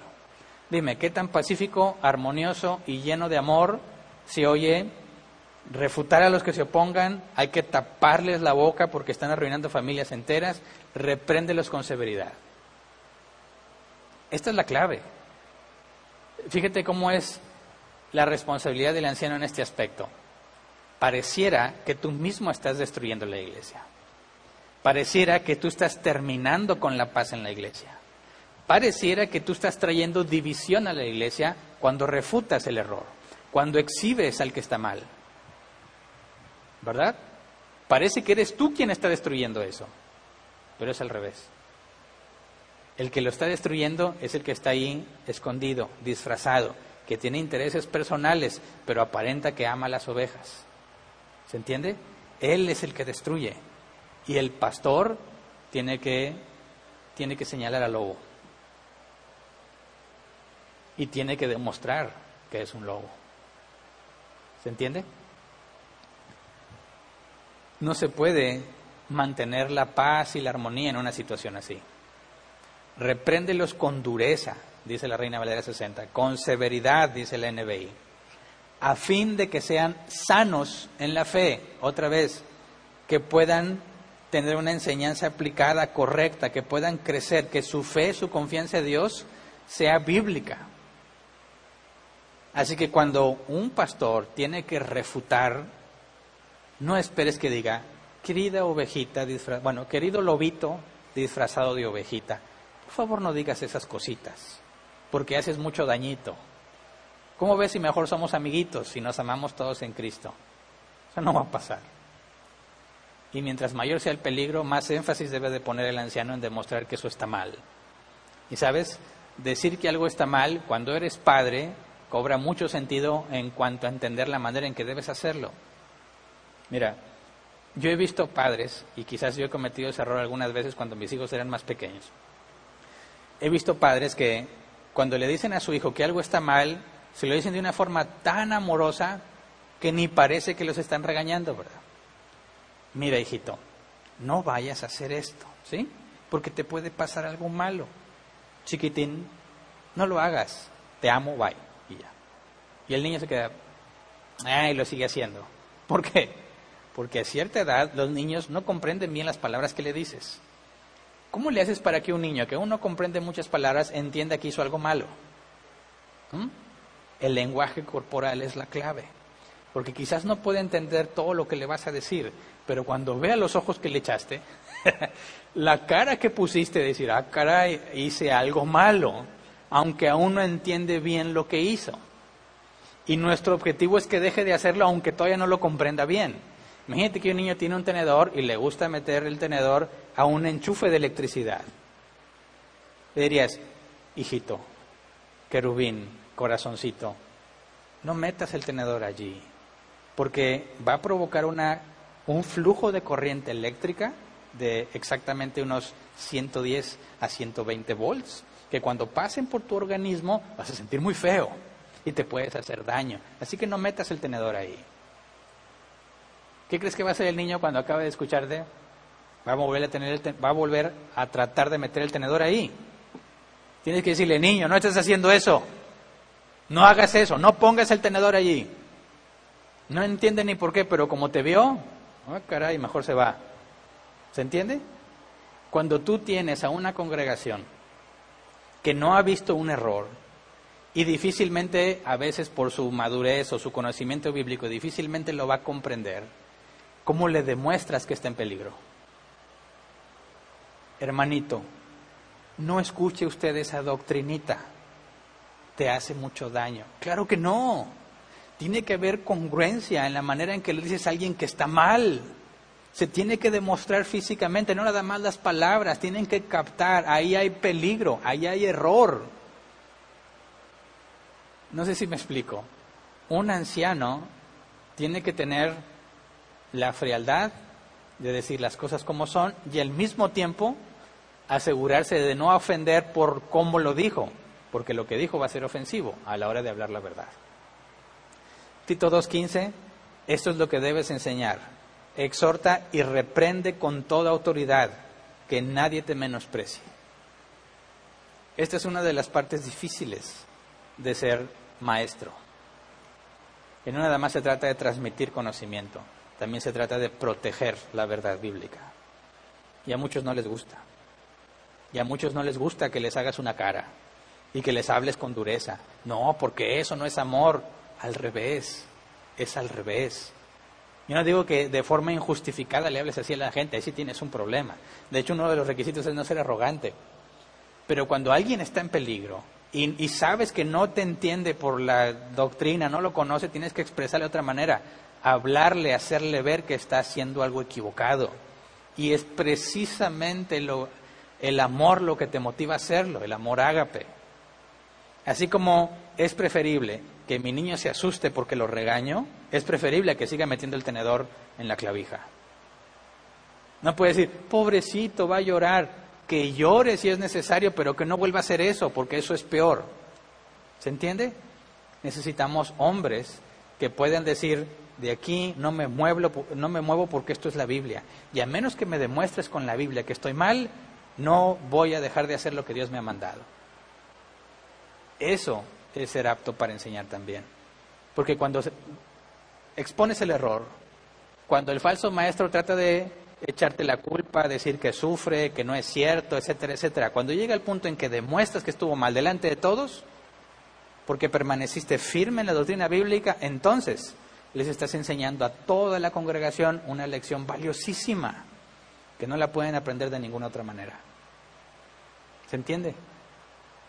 Cuando permaneces firme a pesar de la oposición emocional y sentimental o de argumentos eh, bíblicos incorrectos o fuera de contexto y llegas en el proceso bíblico donde tienes que demostrar con la escritura lo que enseñas, entonces la iglesia va a aprender que los sentimientos, las emociones, las apariencias engañan y que lo que es inalterable y una roca firme en la que nos debemos de fundamentar es la escritura. No te atrevas a ceder a la presión de las personas. Necesitamos hombres que puedan permanecer firmes, que puedan exhortar y que puedan refutar, que estén dispuestos a hacer lo que sea con tal de demostrarlo.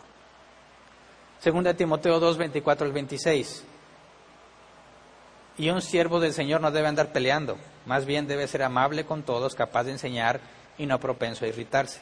Así humildemente debe corregir a los adversarios con la esperanza de que Dios les conceda el arrepentimiento para conocer la verdad, de modo que se despierten y escapen de la trampa en que el diablo los tiene cautivos, sumisos a su voluntad. Algunos pueden pensar, este pasaje acaba de contradecir lo que Hernán dijo. No. Y vamos a llegar a este requisito en la carta a Timoteo cuando dice que no sea iracundo ni pendenciero. Aquí lo que nos está hablando es no debes de andarte peleando, sino tienes que ser amable con todos, capaz de enseñar y no propenso a irritarse. Tiene que ver con quizás discusiones a la hora de enseñar o cuestionamientos que te puedan hacer. Esto no puede estar en contradicción de lo que el Pablo, propio Pablo dijo, que hay que taparles la boca y hay que reprenderlos con severidad, ¿verdad? Esto nos habla del comportamiento general ante cualquier situación. No sé si has conocido personas que les haces una pregunta bíblica y ya se sienten agredidos. Batallamos mucho aquí en Árbol Plantado al principio para que la gente se animara a preguntar, porque en el contexto de nuestra cultura está prohibido que los cristianos pregunten. Está prohibido. A mí me lo prohibieron muchas veces. En muchas partes les prohíben. No, no cuestiones a tu autoridad. Entonces decíamos, puedes preguntar. La gente no estaba segura si preguntar. ¿Por qué? Porque cuando preguntaban los regañaban. Pero aquí les decíamos, pregunten. Pregunta, saca tus dudas. ¿Por qué? Dos razones básicas. Número uno, quiero que realmente aprendas, ¿verdad? Dos, quiero demostrarte que lo que te estoy enseñando viene de la Biblia. Pero hay algunos que no les puedes preguntar, se ofenden, se, ah, te atreves a dudar. Pues es que no es que eh, considere que tú eres infalible, ¿verdad? Yo sé que te puedes equivocar y lo que encuentro en la Biblia no concuerda con lo que tú me dices. Así que te doy el beneficio de la duda para que me expliques. A lo mejor no te entendí bien, pero tiene que demostrarse que es bíblico. Entonces, vamos a profundizar más de esto un poco más adelante en los otros requisitos, pero lo que quiero dejar en claro es que Pablo no se está contradiciendo a sí mismo en este pasaje. Así que el anciano debe permanecer firme en la escritura, a pesar de, que toda la congregación esté en su contra. El anciano debe estar seguro de que su proceder está fundamentado en la Biblia y debe permanecer fiel aunque a nadie le guste. El anciano debe demostrar con la Biblia que está en lo correcto y debe tener la capacidad de probarlo. Esto es muy importante para que la congregación aprenda. Cuando en medio del conflicto permaneces firme y refutas con la Biblia el error del falso maestro, haces mucho beneficio a la iglesia. Al principio parece que tú estás destruyendo la iglesia, pero después de pasar el proceso, confiar en Dios y hacer las cosas como se deben y probar con la escritura que tenías la razón, Dios afirma tu posición como anciano. Así que es necesario, es indispensable que el anciano sea apto para enseñar. ¿Por qué? porque esos problemas siempre van a estar presentándose. No siempre con la misma frecuencia, pero siempre se van a estar presentando. La advertencia es clara, entre ustedes se levantarán falsos maestros. Eso va a pasar en toda congregación, por más bíblica que sea. ¿Por qué? Porque el trigo y la cizaña crecen juntos. Palabras de Jesús. Así que piensa, en, árbol plantado, que hombres pueden permanecer fieles aunque todos estén en su contra. Obviamente si tienen argumentos bíblicos. Porque de nada te sirve permanecer firme tu argumento si no es bíblico. Eso sería una necedad y te descalifica. Pero como dijo Martín Lutero, a menos que me convenzas por medio de la escritura, no voy a cambiar mi forma de pensar y mi forma de hacer las cosas. Esos son los hombres que necesitamos que dirijan la iglesia. Obviamente, si te demuestran con la Biblia que estás mal, ok, perdón, y ya, ¿verdad? Tampoco se va a poner necio aunque ya le demostraron que está mal. O sea, se requiere también una mansedumbre. Es decir, la Biblia es la autoridad. Y yo estoy con mi conciencia limpia de que estoy interpretando la Biblia a lo máximo que me da el entendimiento. Pero si llegas y me demuestras que mi entendimiento es incorrecto y que me puedes comprobar con la Biblia que concluí mal, lo voy a aceptar y me voy a arrepentir delante de todos. ¿Por qué? Porque mi intención no es tener la razón, sino ser bíblico. Entonces, ¿a quién conoces que puede hacer esto? Y algunos dicen aquí, no, pues no, pues entonces nunca vamos a tener ancianos. ¿Por qué? Porque algunos cometen el error de querer comparar a los ancianos con personajes famosos. Por ejemplo, dicen, a ver, ¿cómo comparas a este hombre con John MacArthur? dices, no, pues no, no hay comparación, ni en los años de ministerio, ni en la capacitación que ese hombre tiene, ni en los dones que Dios le ha dado. No podemos compararnos con personajes famosos. Es más, no debiéramos ni siquiera compararnos con gente fuera de la congregación. ¿Por qué? Porque la capacidad de enseñar es relativa al lugar donde tú te estás congregando. Porque es a la congregación a quien tú vas a guiar. Yo le he dicho en otras ocasiones, si me dijeran, oye Hernán, allá John MacArthur se va a retirar y está buscando su sucesor, ve para que te escojan. decir, no, ¿cuándo? No, no voy a capacitar, no voy a, perdón, calificar en un lugar así, que tiene tantos años de experiencia, tantos años de enseñanza, tantos años aprendiendo con errores y aciertos, y necesita alguien que conozca bien esa congregación, que domina eh, la doctrina en una forma mucho más avanzada que lo que yo pueda hacer, yo no calificaría en ninguna forma ya. Pero a lo mejor califico aquí, quizás en otra iglesia. Me dice, oye, mira, se acaba de formar un grupito de personas nuevas. órale, yo creo que sí, sí califico ahí, porque comparado a la congregación, el que sea más habilidoso, el que tiene más evidencia de ser apto para enseñar, ese es el que debe ser anciano. ¿Se entiende?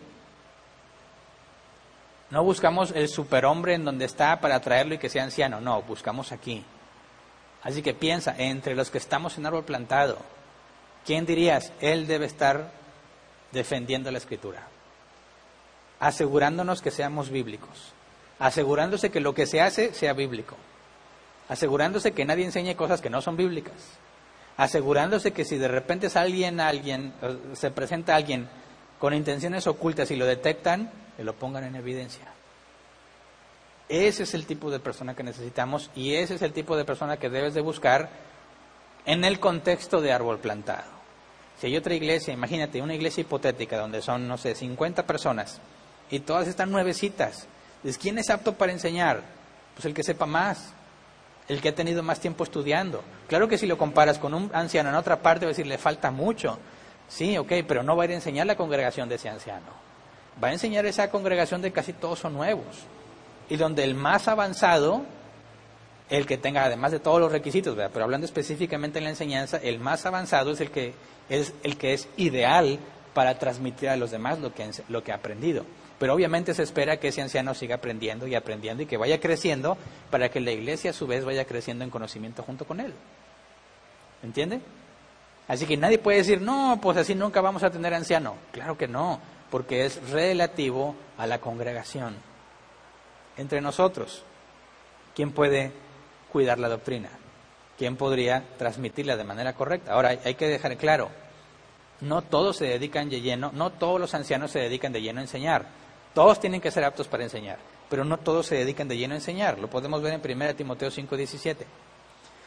A los ancianos que dirigen bien los asuntos de la iglesia son dignos de doble honor, especialmente a los que dedican sus esfuerzos a la predicación y a la enseñanza. ¿Ves? En una iglesia, no importa qué tamaño sea, hay muchos tipos de decisiones, muchos tipos de proyectos que se deben hacer. Muchas áreas que se deben de dirigir, que se deben pastorear. Entre ellas, entre todas esas áreas, está la enseñanza, pero también tiene que ver la tesorería y ciertos eh, proyectos que se hacen de afectación global, ya sea de, de proceso de hacer que los cristianos en la iglesia, los congregantes, convivan más o que reciban una especie de capacitación adecuada para su ministerio, etcétera, etcétera. Tantas cosas que hay que estar cuidando en una iglesia que se requiere que los ancianos se especialicen y quizás algunos van a caer solamente en el área de enseñanza, como lo indica este pasaje. Así que el hecho de que los ancianos sean aptos para enseñar no tiene que ver con que todos deben ser encargados de predicar. Esa responsabilidad se la pueden delegar a alguien en particular que consideren que de entre los ancianos tiene esa habilidad y el resto van a tener que abarcar otras áreas no podemos ser todólogos, ¿verdad? Por eso la pluralidad de ancianos es muy útil. A la hora en que vemos cada anciano un área distinta, podemos administrar quizás de una manera mucho más eh, detallada y al mismo tiempo, cuando se reúnen los ancianos, estará al tanto de todo lo que está pasando en la iglesia. Así que en árbol plantado entendemos este pasaje con ese sentido Claro que todos deben ser aptos para enseñar, pero no necesariamente eso significa que todos se dedican a estar enseñando. Algunos van a estar dedicándose a otra cosa, sin embargo se requiere la misma firmeza, la misma capacidad de enseñar, de exhortar y de refutar. Quizás la forma en la que le enseñan, eh, dicen algunos, el carisma, la gracia dada por Dios a la hora de estar enseñando sea distinto entre anciano y anciano pero eso no necesariamente afecta en su capacidad de enseñar. Algunos pueden ser muy buenos enseñando con seriedad absoluta, ¿verdad? Hay otros, quizás como yo, que me estoy riendo en varias ocasiones y cuento anécdotas y risas, y, y, yo enseño así, ¿verdad? Y me ha tocado que algunos dicen, no, eso es una falta de respeto, tú no te debes de reír cuando predicas. Bueno, no hay nada en la escritura que diga eso. Ahora, si me dijeras, estoy diciendo algo que no es bíblico o algo indecente, no, te cuento una anécdota mía que es graciosa y me río, pues digo, no estoy pecando. Pero hay quien decir, no, no, seriedad mm, absoluta, nada de risas, no te atrevas a esbozar un gesto. Esto es serio. No estoy tratando de quitarle la seriedad, pero en el estilo de enseñar va a haber muchos, eh, formas distintas y muchos gustos de la gente distintas. Yo lo puedo ver con maestros a quienes admiro. A muchos temas específicos aprendo más cuando escucho a R.C. Sproul, otros temas específicos aprendo más cuando escucho a MacArthur, otros temas aprendo más cuando escucho a John Piper, pero no hay ciertas áreas de la teología que prefiero escuchar a R.C. Sproul. ¿Por qué? Por la forma en que las explica y las enseña.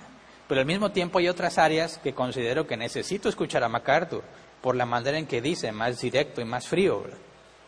Ahí es donde dices, bueno, en esta área en particular me sirve un maestro con este estilo de enseñanza. Pero el estilo que tienes a la hora de enseñar no afecta si eres apto para enseñar o no. ¿Se entiende? Podremos, podremos quizás percibir algunos más carismáticos que otros a la hora de estar enseñando, pero eso nada cambia el requisito. ¿verdad? Puede haber personas, como dicen, la diferencia entre Martín Lutero y Juan Calvino.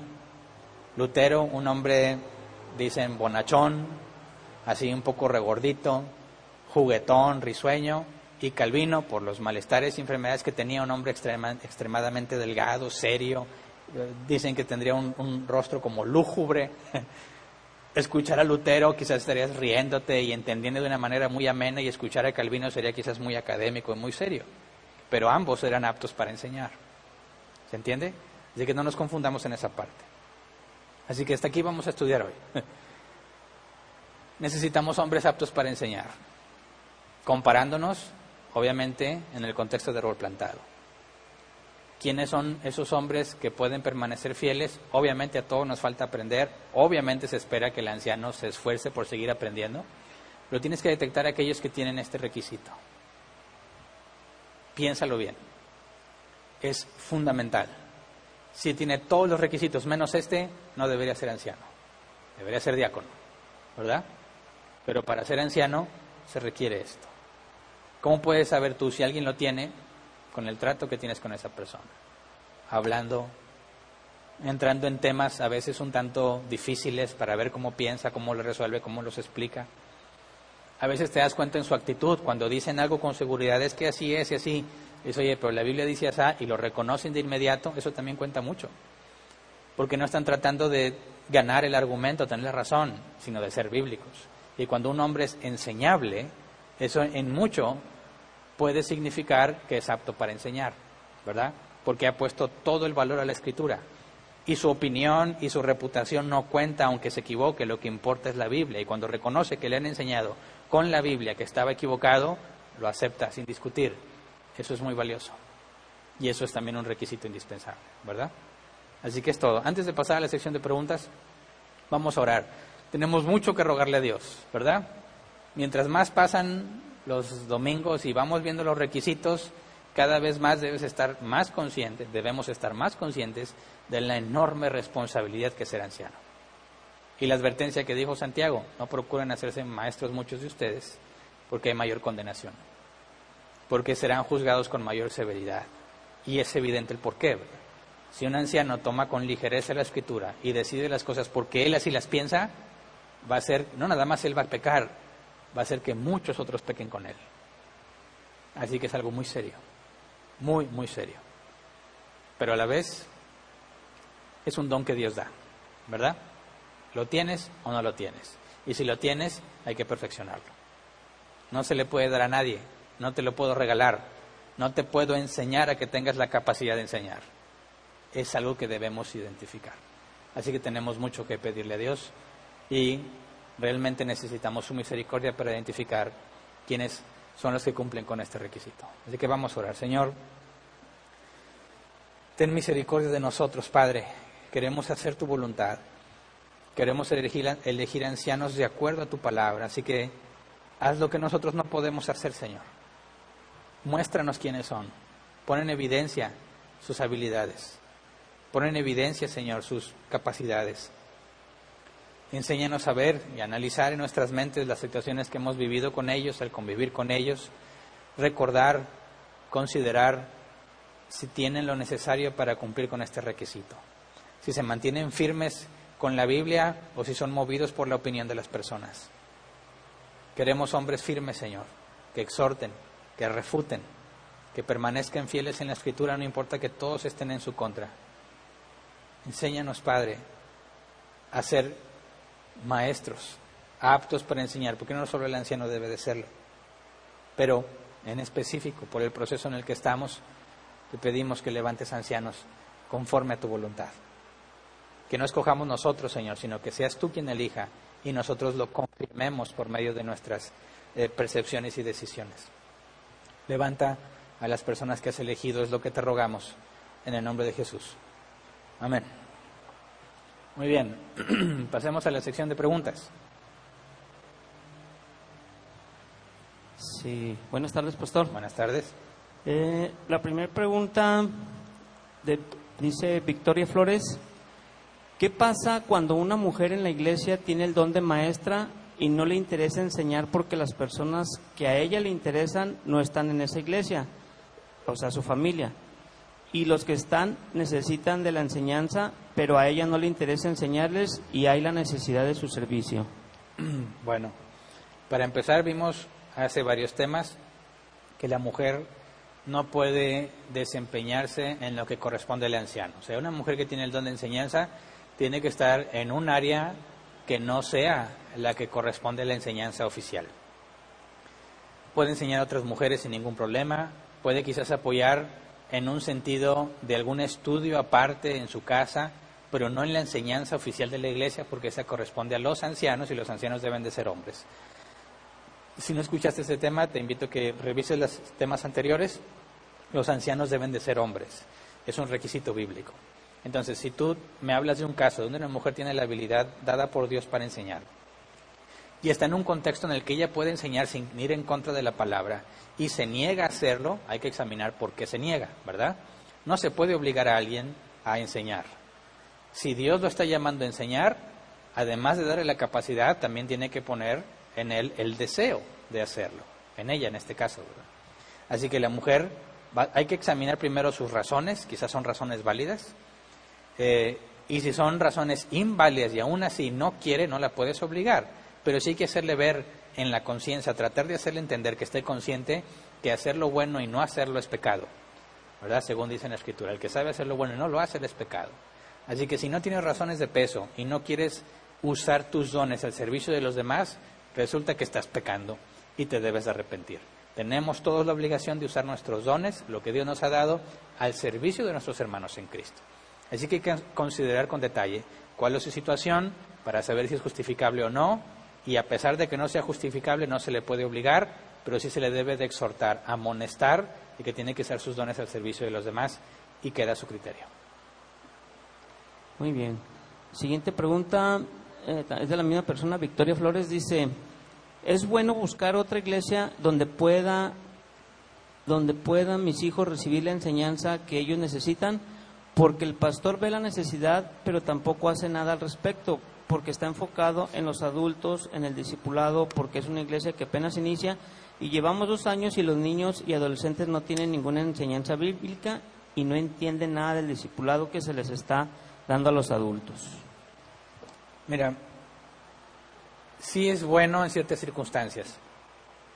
Tienes que tomar tú la decisión de salir de una iglesia después de que tú hiciste lo que te corresponde.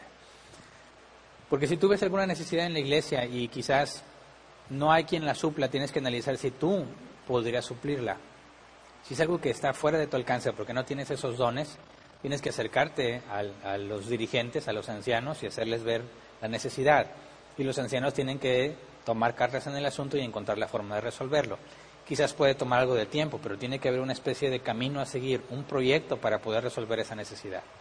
Si a pesar de que tú te has acercado al liderazgo y, le has tratado de hacer ver la situación y no les importa y no hacen nada al respecto, entonces sí, es conveniente que busques una iglesia donde sean nutridos como corresponde. Porque sería contraproducente estar en un lugar donde sabes que no van a hacer nada por suplir la necesidad y de nada sirve que estés ahí porque tú mismo estás evitándote seguir creciendo a la estatura de Cristo. Entonces, para cuando decidimos cambiarnos a otra iglesia, tenemos que haber agotado nuestros recursos primero en esa congregación. Hacer todo lo posible por ayudar, si es que yo puedo hacerlo. Si no puedo hacerlo yo, entonces hacer todo lo posible por hacerlos conscientes de la necesidad bíblicamente demostrarles lo que se debe de hacer y si no les interesa, no están dispuestos a hacer nada, entonces sí, lo recomendable es que te pongas a orar a Dios y busques una iglesia donde recibes la nutrición que necesitas. Muy bien.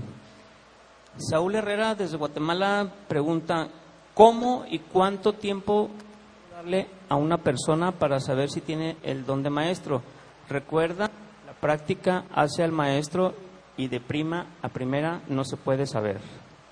Mira, tenemos referencias, la Biblia no dice cuánto tiempo, pero podemos ver el caso de las iglesias que fundaba Pablo. En algunas iglesias estuvo un año, en otras estuvo dos años, y aún así se encomendaba que se establecieran ancianos.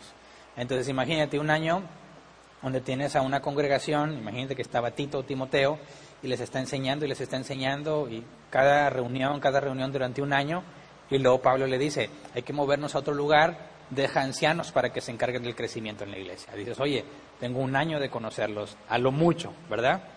Los que estén más avanzados, se tendría que evaluar los requisitos relativos al grupo en el que está, como mencioné el ejemplo, los más avanzados además de los otros requisitos, pero específicamente el de la enseñanza, son los que serían idóneos para que ellos sigan aprendiendo y sigan enseñando en la iglesia. Entonces, no podemos establecer un estándar de tiempo, pero tienes que tener una comparativa. Ahora, es ahí donde entendemos, como también en el caso de la semana pasada, que los ancianos actuales son los que tienen muchísima más ventaja o una mejor perspectiva para determinar quiénes deberían ser los nuevos ancianos. Por eso es que los ancianos actuales tienen, eh, llevan mano, diríamos acá en México, ¿verdad? Son ellos los, la principal fuente de, de evidencia para reconocer que alguien tiene las habilidades. Imagínate que son puros nuevos, tienen un año, Pablo se tiene que mover, dice, tienen que dejar a alguien ahí, y Tito, entre todos los que tiene, dice, este es el más avanzado, cumple con todo lo demás, comparado con su congregación y entonces lo deja a cargo. Y es, no es, ahora tú eres el rey, no, tú tienes que seguir aprendiendo, tienes que seguir eh, creciendo en santidad, tienes que enfocarte en seguir cumpliendo todos los requisitos de ser anciano y enseñar a los demás todo lo que tú aprendas. Y entonces te aseguras, obviamente puesto que Dios es el que cuida toda la iglesia de Cristo, ¿verdad? Cristo mismo es la cabeza, bueno, tú cumples con dejar ahí a alguien que cumple con los requisitos relativos a su congregación, pero es Dios el que da el crecimiento. Por su acción todo el cuerpo es edificado, dice la palabra, por la acción de Cristo, ¿verdad? nuestra responsabilidad es establecer, seguir los lineamientos bíblicos y Dios es el que se encarga de seguir capacitando a ese hombre o a esos hombres y de darles el crecimiento y la nutrición bíblica que necesitan. Así que nuestro objetivo es, con la información que tenemos, con la evidencia que tenemos, humanamente limitados, tomar la mejor decisión en cuanto a quién tiene la evidencia del requisito. Bien, eh, siguiente pregunta también de Saúl Herrera. Dice, ¿puedo pasar un test para conocer los dones de los miembros o no es bíblico hacer esto? Y también dice que si un don se hace o se trae por naturaleza.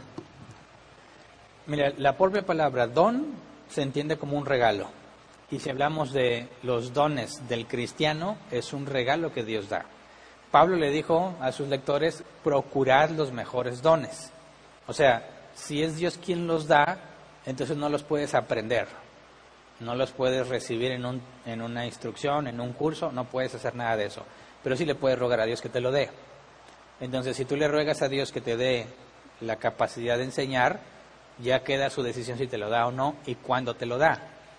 Pero si tú dices, bueno, déjame hacerle un test a una persona y en base a sus respuestas determinar si tiene el don, pues no me parece confiable. ¿Por qué? Porque para saber que alguien tiene el don, no lo, no lo sabes porque te lo dice, sino por la evidencia al desempeñarlo. Siempre pongo el ejemplo del canto porque me parece que es muy evidente. Si entonces es un test, ¿quiénes son los que tienen la capacidad de cantar? Dices, a ver, ¿sabes cantar en este tono? Te va a decir, sí. ¿Recibiste alguna capacitación para cantar? Sí. ¿Has cantado en algún coro? Sí. Ah, ok, dices, bueno, ya escoge quiénes son los que tienen el don para cantar. Claro que no. Escúchalo. Imagínate que se pone... ¡Ah! Dices, no, no, compadre, no, no, no. Eso no es el tono, eso no es así. No, pero sí es. Dices, no, la evidencia, la, el momento en el que desempeña lo que supuestamente es un don de parte de Dios es lo que va a demostrar si lo tiene o no. Alguien te puede contestar muchas cosas en un test y desde su percepción Él cree que es verdad. Pero acuérdate que no nada más es la percepción del individuo, sino se requiere la confirmación de la congregación. Así que un test no sería muy limitado, muy limitado en determinar. Si tú me dijeras, es un test doctrinal, puede ser útil, pero fíjate bien, aunque en ese test demuestre conocimiento, no demuestra la aptitud de enseñar hasta que enseña. Siguiente pregunta. Lisette Ramírez, pastor, pregunta, dice, ¿es correcto que un pastor dependa de la opinión de su esposa? Así nos lo hace entender cuando va a tomar una decisión. Dice, voy a preguntar o voy a platicar con mi esposa. Bueno, depende de qué área, ¿verdad? Porque si yo dijera, voy a hacer un, o me dijeran, oye Hernán, ¿por qué no te avientas un curso jueves, viernes y sábado durante ocho semanas? Yo te voy a decir, tengo que verlo con mi esposa. ¿Por qué? Porque yo no me mando solo en ese sentido, ¿verdad? tengo responsabilidades en la casa, somos una sola carne, tenemos que actuar como si fuéramos un solo individuo, ¿verdad? Y yo tengo que determinar si voy a descuidar mi primera responsabilidad, que es mi familia, por dar un curso intensivo de tres días cada durante ocho semanas. Ahí no estaría haciendo nada malo, al contrario, estaría siendo congruente con lo que la Biblia dice. Porque si yo te dijera, sí lo doy, sin preguntarle a mi esposa, corro un riesgo terrible de descalificarme a mí mismo cuando veamos el requisito que sigue más adelante que dice que debe gobernar bien a su familia. Pero si tú me dices otro, oye, mira, esta, esta doctrina es bíblica, deberíamos tenerla en la iglesia, y el anciano dice, no sé, déjame ver con mi esposa, dice, oye, nada que ver, ahí sí, nada que ver. No puedes basar una decisión doctrinal en la opinión de tu esposa. Esas decisiones tienen que estar basadas en la escritura. Y si están en la escritura, obviamente tu esposa también estará de acuerdo. Así que que un pastor diga que va a tomar en cuenta la opinión de su esposa puede ser bueno o malo según la circunstancia. Y, hay que analizarlo en la circunstancia, ¿verdad? No todo el que dice yo decido, eh, quizás está demostrando que no sabe amar a su esposa como debe. Y tampoco se trata de estar consultando con la esposa cosas que corresponden al oficio de anciano, ¿verdad? El anciano debe tomar decisiones obviamente informadas, puede tomar muchas opiniones y consejos, pero a fin de cuentas tiene que decidir en base a lo que dice la escritura. Entonces espero que quede clara la diferencia entre las circunstancias para determinar si es algo bueno o malo.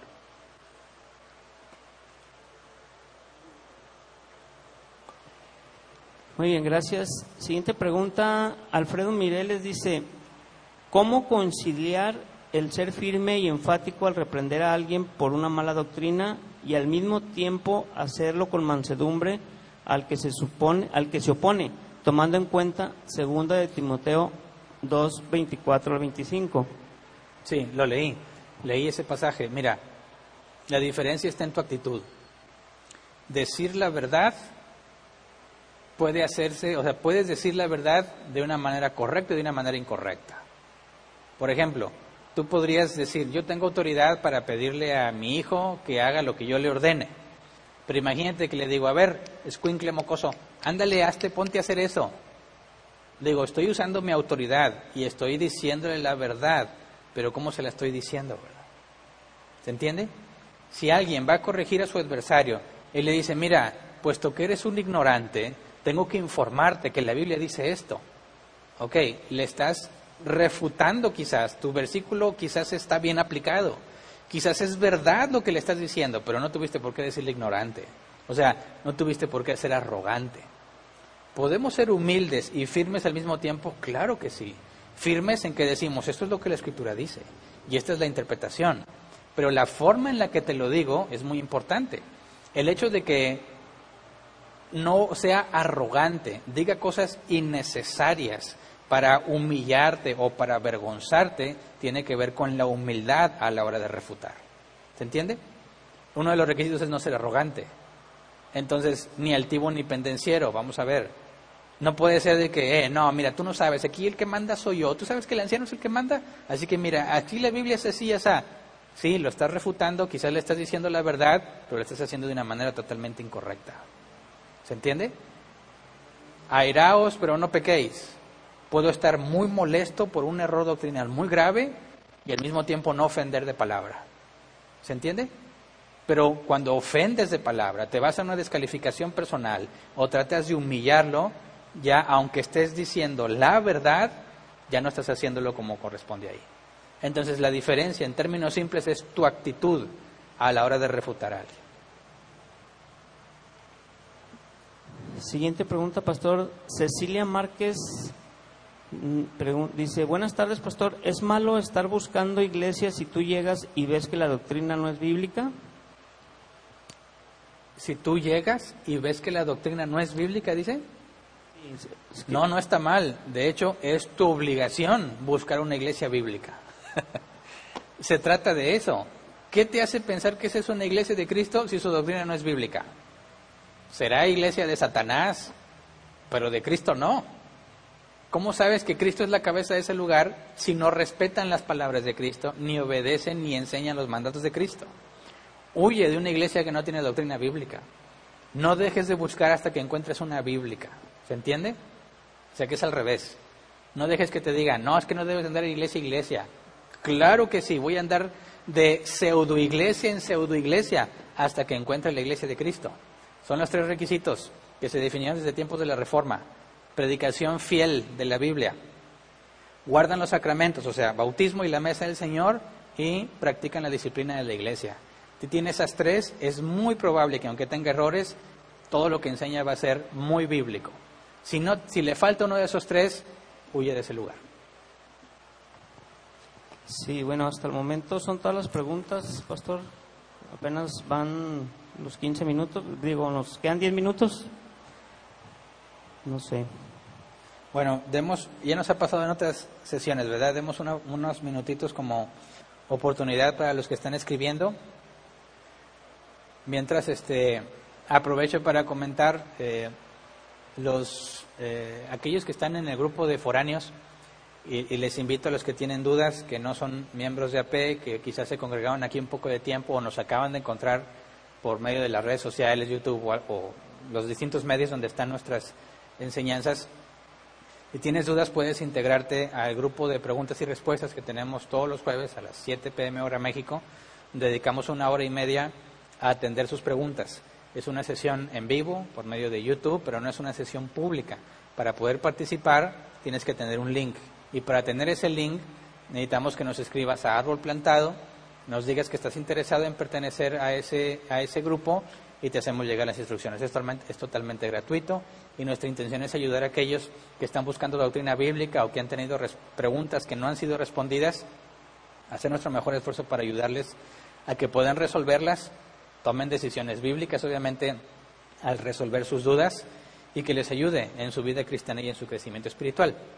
Y aprovecho para agradecer, eh, en estos últimos dos días, ¿verdad? Estuvieron eh, escribiendo en ese grupo, y un grupo de WhatsApp, donde están todos ellos registrados y reciben el link, estuvieron diciendo que agradecían el esfuerzo que estamos haciendo los que estamos en ese área sirviendo, eh, Roberto Molina, Humberto, eh, un servidor, y bueno, queremos decirles a los que han estado escribiendo y dando su, su, expresando su gratitud, pues que nos da mucho gusto escuchar que les ha sido útil y que eh, lo hacemos precisamente con ese objetivo de que ustedes sean edificados, lo hacemos por amor a Dios y, y, al hacerlo somos simplemente siervos inútiles, ¿verdad? Porque si el siervo hace lo que se le piden, es un siervo inútil. Así que en esa condición estamos a mucho orgullo y, y, les extendemos nuestra, nuestras más sinceras, eh, su más sincero agradecimiento por sus palabras nos ayuda a, saber que está sirviendo y también nos motiva. Así que gracias a todos. ¿Se escribió alguna otra pregunta o ahí nos quedamos ya? Bueno, la, última pregunta que hay aquí dice, eh, Viviana Toledo dice, ¿qué hacer si no encontramos iglesia bíblica en nuestro país? Bueno, uno de los objetivos de ese grupo de preguntas y respuestas para foráneos es ayudar a todos aquellos que están en esa situación. Hace ya varios años nos enfrentamos con eso. Personas que nos encontraban en Internet, en otros medios, y nos decían, yo estoy en un lugar donde no hay iglesias bíblicas, ¿qué hago? Y obviamente sentimos la carga de parte de Dios de hacer algo para ayudar a todos aquellos que están en esa situación, ya que nosotros, árbol plantado, vivimos una situación muy similar. Entonces, eh, lo que a nosotros nos sirvió, lo que a nosotros nos ayudó era ir aprendiendo cada vez más de la, de la Biblia, al grado en que sucederían dos cosas. o Dios nos guiaba a una iglesia bíblica y obviamente el crecer en el conocimiento bíblico nos daba la capacidad de discernir cuál es una iglesia bíblica, o preparaba entre nosotros a alguien para que se hiciera cargo del oficio de anciano y pudiésemos formar o instituir una iglesia con los requisitos bíblicos. Y en nuestro caso fue eso, ¿verdad? Dios nos persuadió, nos pusimos a trabajar, establecimos un pastorado, yo me hice cargo de la iglesia y nos dedicamos a empezar a fundamentar nuestras prácticas, todo lo que habíamos aprendido mal, obviamente con muchos errores al principio, pero Dios en su misericordia fue fiel y nos ayudó a quitar muchísima doctrina que teníamos errada y aprender la doctrina bíblica. Y entonces fundamentamos la iglesia y hasta aquí hemos llegado, estamos por cumplir nueve años. En otros casos hemos visto que sucede como un grupo que había en Colombia, un grupo de estudio que nos habían encontrado, les apoyamos, teníamos una sesión con ellos, así como tenemos la sesión de foráneos ahora actualmente, estábamos exclusivamente con los de Colombia y en, en, su caso, en lugar de ellos establecer una iglesia bíblica, Dios los llevó a una iglesia bíblica y ahora están siendo miembros de esa iglesia y están creciendo con los, las responsabilidades y compromisos de ser miembro de esa iglesia particular. Entonces, lo que intentamos es enseñar y por eso hicimos la serie de fundamentos. Si tú vas a nuestro canal en Árbol Plantado, ve listas de reproducción y hay una, una lista que se llama Fundamentos. Lo que aconsejamos es que empieces desde el fundamento número uno, vamos en el 147. En el número uno es enseñar lo que es el cristianismo, qué creemos, por qué lo creemos, cómo lo aplicamos y cómo lo enseñamos a otros, desde lo más básico y fundamental del cristianismo. ¿Por qué creemos en la Biblia, verdad? ¿Qué es la Biblia? ¿Qué es el Nuevo Testamento el Antiguo Testamento? ¿Por qué creemos en un Dios trino? ¿Cuáles son los atributos de Dios? Todas las cosas básicas y esenciales, pilares para la vida del cristiano, las estamos plasmando en esa serie de fundamentos. Entonces, nuestro, nuestra forma de ayudar es esta. Empieza a estudiar los fundamentos, porque hay dos posibilidades. Dios te empieza a capacitar para que tú empieces a enseñar a otros y que se pueda empezar un grupo de estudio. De ese grupo de estudio habrá dos caminos. Uno, que Dios levante personas con los requisitos bíblicos para que sean ancianos o que los lleve a una iglesia bíblica.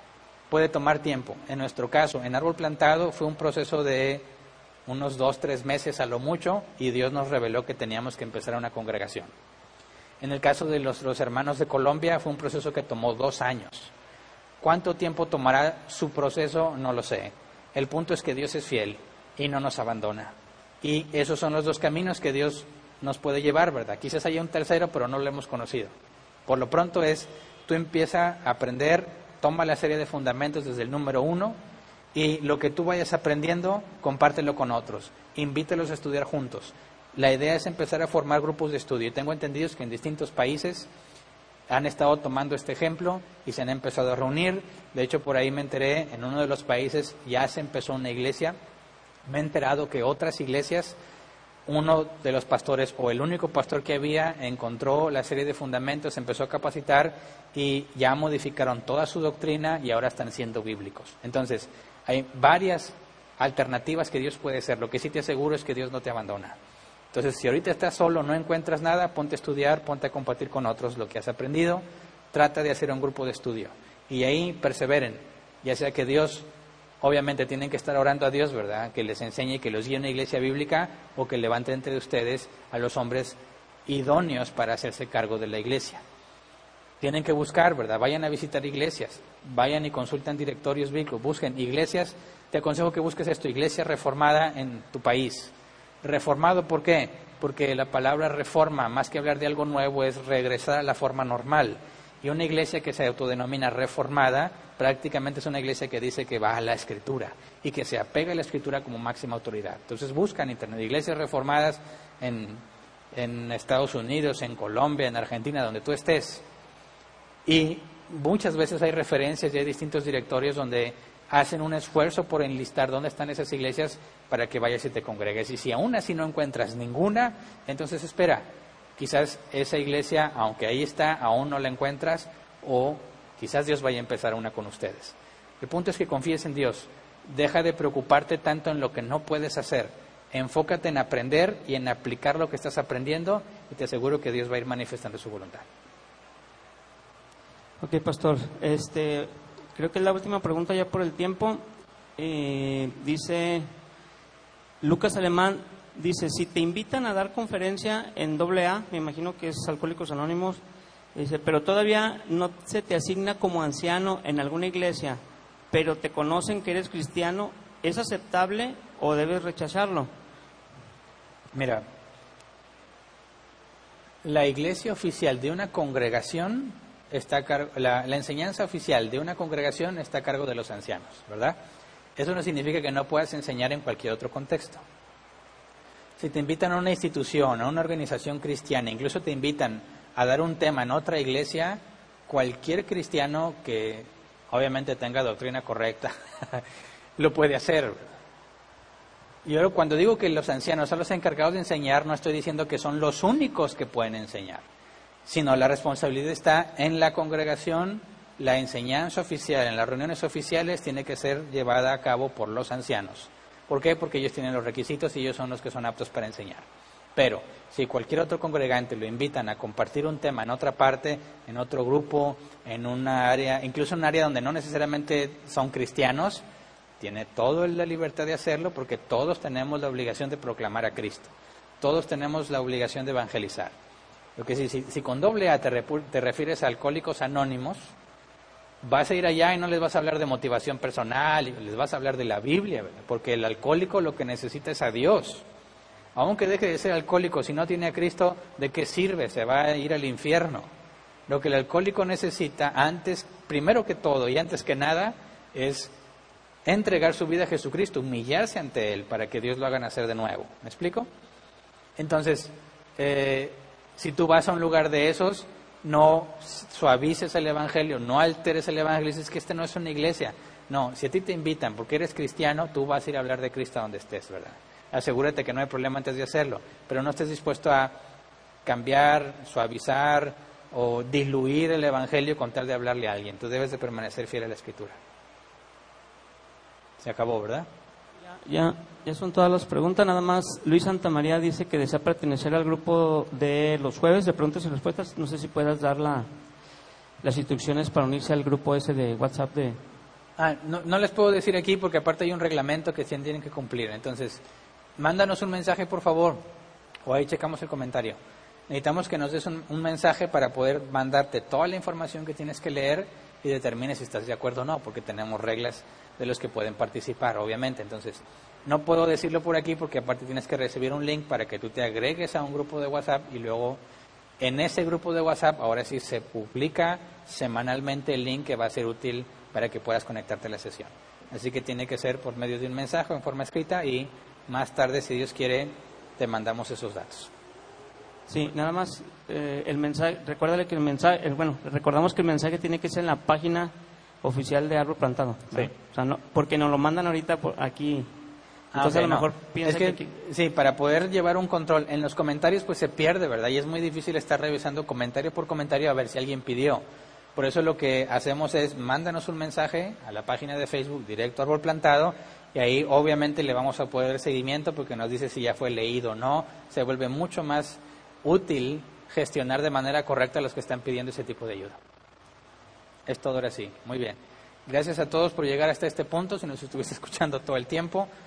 Eh, miembros de AP, eh, estemos listos por si regresamos. Pídanle a Dios que nos guíe a escoger nuevos ancianos y no se les olvide el compromiso que tenemos para ofrendar, es parte de la membresía, para seguir manteniendo este lugar funcionando. Es todo. Disfruten el día, disfruten a sus papás con sana distancia y con todos los requisitos, ¿verdad? Seamos diligentes y si Dios quiere, nos vemos la próxima reunión.